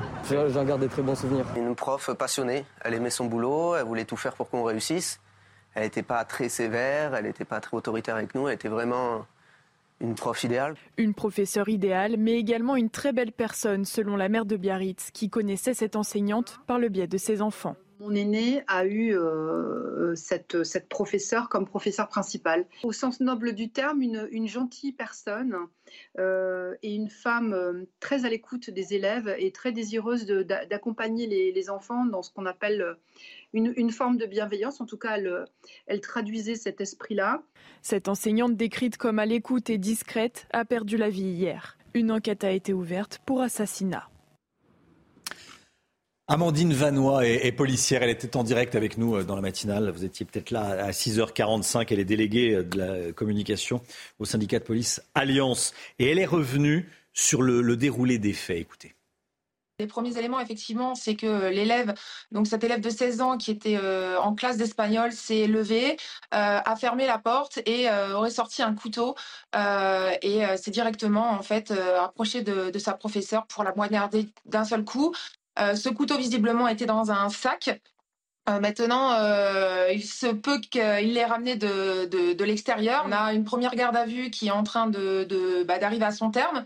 Euh, il y aura certainement une, prolongation avec une deuxième garde à vue de 24 heures qui permettra aussi d'avoir plus de précision à ce sujet. Amaury Bucco, journaliste police-justice de, de CNews. Depuis hier, on s'interroge sur la personnalité de l'élève. Qu'est-ce qu'on sait de cet adolescent? Il a 16 ans. Oui, effectivement. Alors cet élève, il a 16 ans, il est inconnu euh, des services de police et de la justice, un élève donc sans histoire a priori. Euh, ses camarades de classe disent euh, que c'est un élève qui était un peu bizarre, plutôt solitaire, plutôt fragile aussi, ça c'est sur les adjectifs qui reviennent. Et puis sur, ce qui a pu le, le pousser à commettre ça, ce qu'il a dit juste après son acte, c'est qu'il aurait, euh, déjà qu'il était possédé et qu'il aurait entendu une voix lui euh, disant de tuer ce professeur. Alors est-ce dire qu'il a des problèmes euh, psychiatriques, qu'il aurait pris peut-être des médicaments ou de la drogue, qui aurait altéré son jugement? Ça, bien sûr, ce sera à la fois aux enquêteurs et aux expertises de le déterminer. Ça va être très important, bien sûr, pour le procès. En attendant, le- les autorités judiciaires ont estimé que son état de santé était compatible avec une mesure de garde à vue. Euh, cette mesure de garde à vue, elle est, comme il s'agit d'un mineur, elle est obligatoirement avec euh, un avocat. Et un avocat participera à toutes ces auditions. Et puis, une enquête a été ouverte pour assassinat, donc la préméditation est retenue. Merci beaucoup, Amaury. Monseigneur Hayet, Marc Hayet, évêque de Bayonne, était en direct avec nous également à, 7h10. C'est un cauchemar. Il a témoigné ce matin. Il est allé rencontrer les, parents d'élèves, les professeurs et les, élèves, bien sûr, dès hier. Bien sûr, et j'ai l'impression ce matin que nous sommes réveillés un peu d'un mauvais rêve après une journée intense d'émotion qui a, c'est vrai, suscité un, mouvement de solidarité nationale avec la présence des ministres. Hein. Moi, je me suis rendu effectivement sur les lieux, j'ai pu rencontrer les enseignants, une partie des élèves qui étaient pris en charge de manière remarquable par les équipes euh, d'accompagnement médico-psychologique. Et, c'est vrai que le message, évidemment, un message de compassion. Ma, pensée vient, va d'abord vers cette enseignante et sa famille, cette enseignante qui a été fauchée euh, brutalement en plein exercice de sa belle mission, dans laquelle elle était en effet très investie, très appréciée. Serge Effez est en direct avec nous. Docteur Effez, psychiatre, bonjour. Merci d'être avec nous ce matin dans, la matinale CNews. Euh, le tueur, l'adolescent de, 16 ans, souffrait, souffre de troubles psychiques, psychiatriques. Il dit avoir entendu des voix. Euh, une telle montée de violence euh, est indétectable avant. Quel est votre point de vue de, médecin sur ce que, ce que vous entendez, de ce que vous savez de ce qui s'est passé? Ce qui est probable, bon, c'est toujours un petit peu difficile de parler de quelqu'un qu'on ne connaît pas et qu'on n'a pas examiné, mais enfin, en entendant les faits, ce qui est le plus probable, c'est qu'il s'agit de ce qu'on appelle une bouffée délirante. Alors, une bouffée délirante, c'est comme un coup de tonnerre dans un ciel serein, c'est-à-dire qu'il y a très très peu de signes avant-coureurs, euh, les, signes qu'on décrit paraissent assez convaincants. C'est un, un, élève qui est assez solitaire, qui a l'air d'avoir des problèmes, qui est fragile. J'ai entendu dire que tous ces derniers jours, ses camarades le trouvaient un petit peu plus bizarre que d'habitude.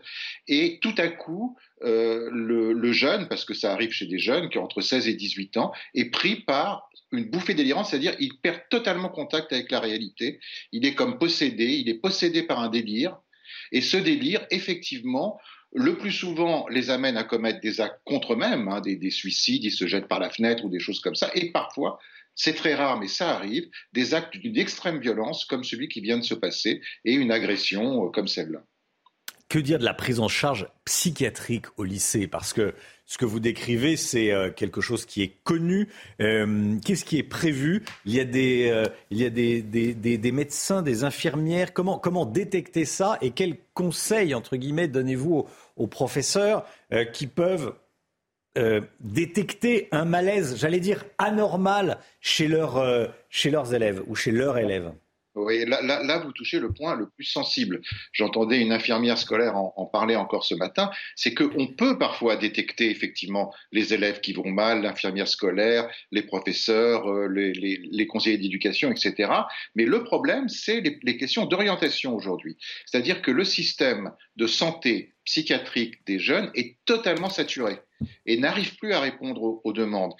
Ce malaise psychique et psychiatrique des jeunes, il s'est multiplié par deux ces trois dernières années. Il y a un doublement des tentatives de suicide, un doublement des dépressions, un doublement des, scarifications, des passages à l'acte, euh, des consommations de stupéfiants, etc. Ce qui montre qu'il y a ce malaise qui est lié au contexte dans lequel nous sommes et on peut le repérer, mais après il faut orienter. Et le système vers lequel on peut orienter ces jeunes, il est totalement saturé. Il y a des délais d'attente dans les centres médico-psychologiques qui sont de trois mois, six mois, un an, selon les lieux. Donc vous imaginez, pour quelqu'un qui va mal, à quel point ça ne répond pas à ce, à ce besoin. Oui, oui. Qu'est-ce qu'il faut dire aux élèves qui ont assisté à cette scène? Ben, Ce qu'il faut dire aux élèves, c'est leur expliquer ce qu'est la maladie mentale. C'est-à-dire parce que c'est quelque chose qu'on connaît mal. Tout le monde sait ce que c'est que la dépression, l'anxiété, euh, les insomnies, des choses comme ça qui sont plus qui sont plus banales. Mais on ne connaît pas vraiment ce qu'est la, la folie entre guillemets, c'est-à-dire le fait qu'on n'est plus en possession de ses propres moyens et qu'on est agi par des forces extérieures, comme on voit dans les films, qu'on est agi par des forces démoniaques ou des choses comme ça, eh bien ça existe dans la, dans la réalité. C'est très rare, mais il faut savoir que ça existe, ce qui permet peut-être de, comment dire, de, de, mettre des mots et de comprendre un petit peu mieux ce qui hmm. est incompréhensible. Euh, docteur FS, j'ai une dernière question à vous poser. Il y a euh, un cadre moral dans ce lycée, qui est un lycée catholique. Euh, tout le monde s'accorde à dire que c'est un bon lycée où les élèves sont bien pris en charge. Saint-Jean-de-Luz, c'est une ville paisible dans une région qui est paisible, d'où le choc qui est encore plus fort, qui, qui, est évidemment immense parmi les, habitants. Mais, mais ce cadre moral, alors appelons-le comme ça, est-ce que ça aide pour se reconstruire? Oh, certainement, euh, certainement, il vaut mieux être dans. Si vous voulez, il y, a, il, y a, il y, a, des lycées, il y a des collèges, on le sait bien, où la violence est quotidienne, où les agressions sont quotidiennes, où les, les, les, les élèves sont en, en, bagarre permanente les uns avec les autres et avec les profs. Donc il y a quelque chose de plus familier à la violence. Ici, c'est une violence totalement euh, irrationnelle. Mmh. Et on peut effectivement penser que euh, le cadre moral, comme vous dites, de l'établissement dans lequel euh, sont ces élèves, vont peut-être plus facilement de permettre de donner du sens à quelque chose qui n'en a pas beaucoup parce que c'est insensé. C'est insensé. Merci beaucoup, docteur. Merci, docteur Efez, psychiatre. Merci de nous avoir apporté votre euh, éclairage ce matin et votre expertise médicale. 8h41, on va parler à présent de l'annonce faite par Patrick Pouyanné, le PDG de Total Energy, qui veut plafonner le prix de certains carburants jusqu'à la fin de l'année. Dites-nous tout, Eric de Maten. Oui, donc un 99 maximum. Hein. ça, c'est pour le samplon 95 et le euh, diesel gazole standard. Par contre, ça ne concernera pas le premium euh, euh, ni le SP98. Alors, ça va démarrer d'ailleurs tout de suite, enfin dès ce week-end dans les stations d'autoroute. Et puis ensuite, le 1er mars pour le reste du réseau. Ça fait quand même 3400 stations et ça va durer jusqu'à la fin de l'année. Voilà, c'est la promesse qui est faite par euh, Total Energy, euh, suite euh, aussi à la demande hier d'Emmanuel Macron qui disait que les compagnies pétrolières devaient faire un effort. Après, vous savez, les ristournes qui avaient été faites l'an dernier. Là, c'est vrai que l'État possède 15% de Total, donc pour lui, c'est plus facile d'agir. En revanche, pour Esso, Mobile et les autres, est-ce qu'ils suivront? Rien n'est moins sûr. Merci beaucoup, Eric de Ritmaten. L'affaire Pierre Palmade et des témoignages ce matin recueillis par Jeanne Cancard. Demain, 15 jours après l'accident euh, dans lequel est impliqué Pierre Palmade, l'humoriste est convoqué devant la chambre de l'instruction de la Cour d'appel de Paris. Ça, c'est un rendez-vous judiciaire euh, qu'a Pierre Palmade. Et puis, je vous le disais, des témoignages ce matin dans, la matinale. Oui, le euh, cousin du conducteur euh, blessé s'est livré sur CNews au micro de Jeanne Cancard. Il nous a confié l'état de santé déplorable de son neveu. Écoutez. Son enfant, il est toujours dans le choc. Moi, je partais voir direct. Il a opéré, il a opéré sur le, cerveau, un côté ici, un côté de l'autre côté. Le mouchoir, il a été coupé comme ça. Il a, quand je regardais, il a mis un truc sur le coude pour pas bouger trop.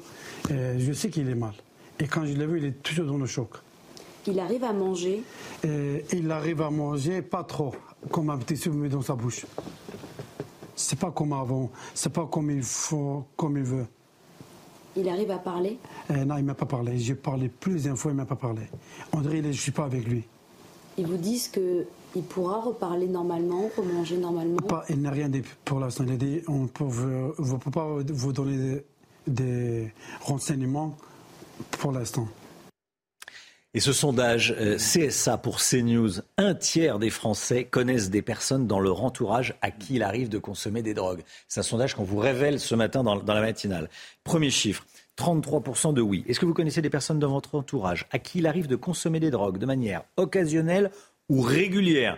Oui à 33%. Bon, première, euh, première information. Deuxième information, parmi ces personnes, ces, Français qui, disent connaître des, des gens qui prennent de la drogue, 51% déclarent avoir constaté qu'il arrivait à ces personnes de conduire un véhicule après avoir consommé de la drogue. Je ne sais pas si ça va vous rassurer. C'est un sondage inquiétant, on peut le dire. Euh, sondage CSA qu'on a réalisé euh, pour CNews et qu'on vous révèle ce matin et qu'on va décortiquer tout au long de la, de la journée euh, sur, sur CNews. Allez, la santé tout de suite. Bonjour docteur Mio. Bonjour docteur Mio avec Zia Carmentia Compagnie. Gestion du poids avec contrôle du glucose. Premier produit à base d'acarmentia. Disponible sur bionutrix.fr. Bonjour Brigitte. Bonjour. Au moment où on, nous, annonce des résultats positifs sur un anti-migraineux en spray nasal, vous nous faites part de votre étonnement sur la non prise en charge de certains médicaments en France. Pour commencer, rappelez-nous ce qu'est la migraine. Oui, la migraine, c'est pas un mal de tête comme les autres. Hein. La migraine, c'est une maladie. Il y a euh, les maux de tête que l'on connaît. Si je vous tape mm. sur la tête, euh, Romain, vous aurez mal à la tête. Euh, mais je le ferai pas. après, quand vous êtes malade, vous avez mal à la tête. Quand il y a ce qu'on appelle les céphalées de tension, vous avez mauvaise position, etc. Là, la migraine, ça répond à des critères très précis. C'est une maladie. C'est une maladie. Il faut déjà avoir eu plusieurs crises. Si vous n'avez qu'une crise de migraine, ce ne sera pas une migraine. Hein. vous, n'aurez pas la maladie migraineuse. Donc il faut qu'il y ait déjà eu au moins cinq crises. C'est une douleur, comme son nom l'indique, hein, migraine, c'est la moitié du crâne. C'est une douleur pulsative, c'est-à-dire vous avez l'impression d'avoir comme un cœur qui bat dans la tête parce qu'il y a une composante vasculaire dans la migraine. C'est une, euh, elle dure de 4 à 72 heures. Si vous avez ces symptômes pendant une heure, bah, ce n'est pas une migraine. Si vous les avez pendant 5 jours, ce n'est pas une migraine. Euh, donc c'est vraiment des critères très précis, de 4 à 72 heures. C'est accompagné de signes digestifs, de nausées, de vomissements. Vous êtes gêné à la lumière, vous êtes gêné au bruit. Bien souvent, pendant les crises de migraine, les personnes s'enferment dans leur chambre, recroquevillées comme ça en chien de fusil, demandent à tout le monde de faire le silence. ça peut être vraiment euh, très, très, très, très gênant, très handicapant et c'est aggravé à l'effort, vous ne pouvez plus rien faire. Donc vous imaginez bien que lorsque vous avez une vraie crise de migraine et qui est accompagnée de tous ces symptômes, vous ne pouvez plus rien faire. C'est quand même la migraine, elle est classée par l'Organisation mondiale de la santé parmi les 20 maladies les plus au plus fort impact sociétal. Hein. En France, c'est 20 millions de journées de travail perdues à cause de la migraine. Vous ne pouvez plus rien faire. Vous ne pouvez pas vous occuper de vos enfants, vous ne pouvez pas aller travailler. Vous pouvez rien faire du tout quand vous avez une crise de migraine. Et ça, c'est important de, de, de, de comprendre. Alors attention, il y a migraine et migraine. Certaines formes sont un peu plus légères que celles-ci. Mais c'est important de bien comprendre que c'est une maladie. En fait, la migraine, il y a un terrain génétique. D'ailleurs, vous pouvez demander à vos parents s'ils sont euh, migraineux. Et malheureusement, vous aurez un risque sur deux de l'être vous aussi, avec des facteurs déclenchants c'est souvent des facteurs déclenchants. Chez certains, ça va être le vin blanc, d'autres le chocolat, d'autres ça va être il y a ce qu'on appelle les migraines. parfum. De, euh, voilà, d'essence, de parfum, de tabac. Euh, ça peut être le vent, ça peut être. Euh, il y a plein de facteurs déclenchants. C'est-à-dire qu'il faut la rencontre entre ce terrain génétique et des facteurs déclenchants qui arrivent. Euh, chez certaines, ce qu'on appelle la migraine du week-end, parce que le, cerveau n'aime pas, les, changements. Et donc, quand vous vous réveillez tous les jours, par exemple, à 6 heures du matin, et que le, week-end, vous vous réveillez à 10 heures, eh bien, il y a ce qu'on appelle la migraine du week-end. Après, il y a la migraine cataméniale au moment des règles chez les femmes. Euh, enfin, vous voyez, il y a tout un tas de facteurs déclenchants. Donc, pour le traitement, l'idéal, c'est de retrouver quel est le facteur déclenchant. Si c'est euh, le vin blanc, on peut arrêter le vin blanc. Si c'est autre chose, ça va être compliqué. Si c'est le climat, le vent et tout, vous n'avez pas changé tout ça. Mmh. Donc, bref, il existe des traitements. L'arrivée de certains médicaments qui sont bien connus des migraineux, que l'on appelle les triptans, ont vraiment changé la prise en charge euh, des migraines, mais ces médicaments ont des contre-indications. Parce que, comme je vous le disais, dans la migraine, il y a une composante vasculaire, les vaisseaux, et il y a une composante neurologique. Et donc ces médicaments vont resserrer les vaisseaux, mais après, justement, le fait de resserrer les vaisseaux, on ne va pas le donner à quelqu'un qui a risque d'infarctus ou, de problèmes euh, vasculaires. Donc voilà. Et depuis quelques années, sont arrivés des médicaments, des anticorps monoclonaux. On en a beaucoup parlé, hein, de ces anticorps. Parce qu'en fait, il y a une molécule dans la migraine qu'on appelle le CGRP, bref, qui arrive à lutter contre cette molécule. Ce sont des anti-CGRP. Et ces médicaments, ils existent soit sous forme injectable, soit sous forme orale. Euh, il y en a plusieurs. En France, depuis 2018, autorisation de mise sur le marché pour trois de ces médicaments. Mais ils sont non remboursés. On ne les a toujours pas pris en charge. Pour, en Europe, 24 pays les prennent en charge. En France, on ne les prend pas en charge. Et c'est quand même 200 à 300 euros l'injection. Ah Donc, comme il s'agit de traitements très efficace, à 70%, une efficacité à 70% qui sont bien sûr réservées aux migraines sévères. Mais comme on l'a dit, 20 millions de journées de travail perdues, un handicap terrible, un retentissement Ça, terrible. Ça s'étudie. Ah oui, c'est quand même à un moment, euh, voilà. Donc oui, il y a des règles, on, compare à d'autres traitements, on voit si c'est plus cher, moins cher. Mais là, donc, ces médicaments, encore une fois, dans 24 pays en Europe, c'est pris en charge. Dans d'autres pays dans le monde, c'est pris en charge. Et nous, on ne le prend pas en charge. Et pour en revenir à cette annonce, là, on pense aux, autres migraineux, c'est aussi euh, ces résultats positifs pour un anti-migraineux. C'est pas encore définitif, il n'a pas encore eu l'autorisation. Hein. mais ça va être formidable. C'est-à-dire qu'en fait, vous faites pof, un petit pchit, ça marche en 15 minutes et c'est efficace sur 24 heures, d'après les résultats qui ont été annoncés, encore une fois. énormément d'espoir chez tous les, chez tous les ah spectateurs qui euh, Voilà, encore une fois, on en a à la phase 3. Les résultats sont positifs à la phase 3. On va voir ce que ça va donner. Mais voilà ce que l'on pouvait dire et cette incompréhension sur ce non-remboursement des antimigraineux. Merci Brigitte. Bonjour Docteur Mio avec Zia Carmentia Compagnie. Gestion du poids avec contrôle du glucose. Premier produit à base d'Acarmentia. Disponible sur bionutrix.fr. 9h10, merci d'avoir choisi CNews pour démarrer cette journée. On se retrouve demain matin dès 5h55 avec Audrey Berthaud, avec le docteur Millot, avec Florian Tardif, Amaury Bucco, Éric de Ritmaten, Karine Durand pour, euh, pour le temps. Dans un instant, c'est l'heure des pros avec Pascal Pro et tous ses invités. Vous pouvez aller sur cnews.fr pour revoir la matinale en replay. Et, euh, et puis le meilleur de l'info, hein, les meilleurs moments de la matinale et les meilleurs moments de toute la journée sur CNews. C'est avec Olivier Benkemoun tous les jours à 21h. Allez, belle journée à vous. À demain. Tout de suite, Pascal Pro dans l'heure des pros.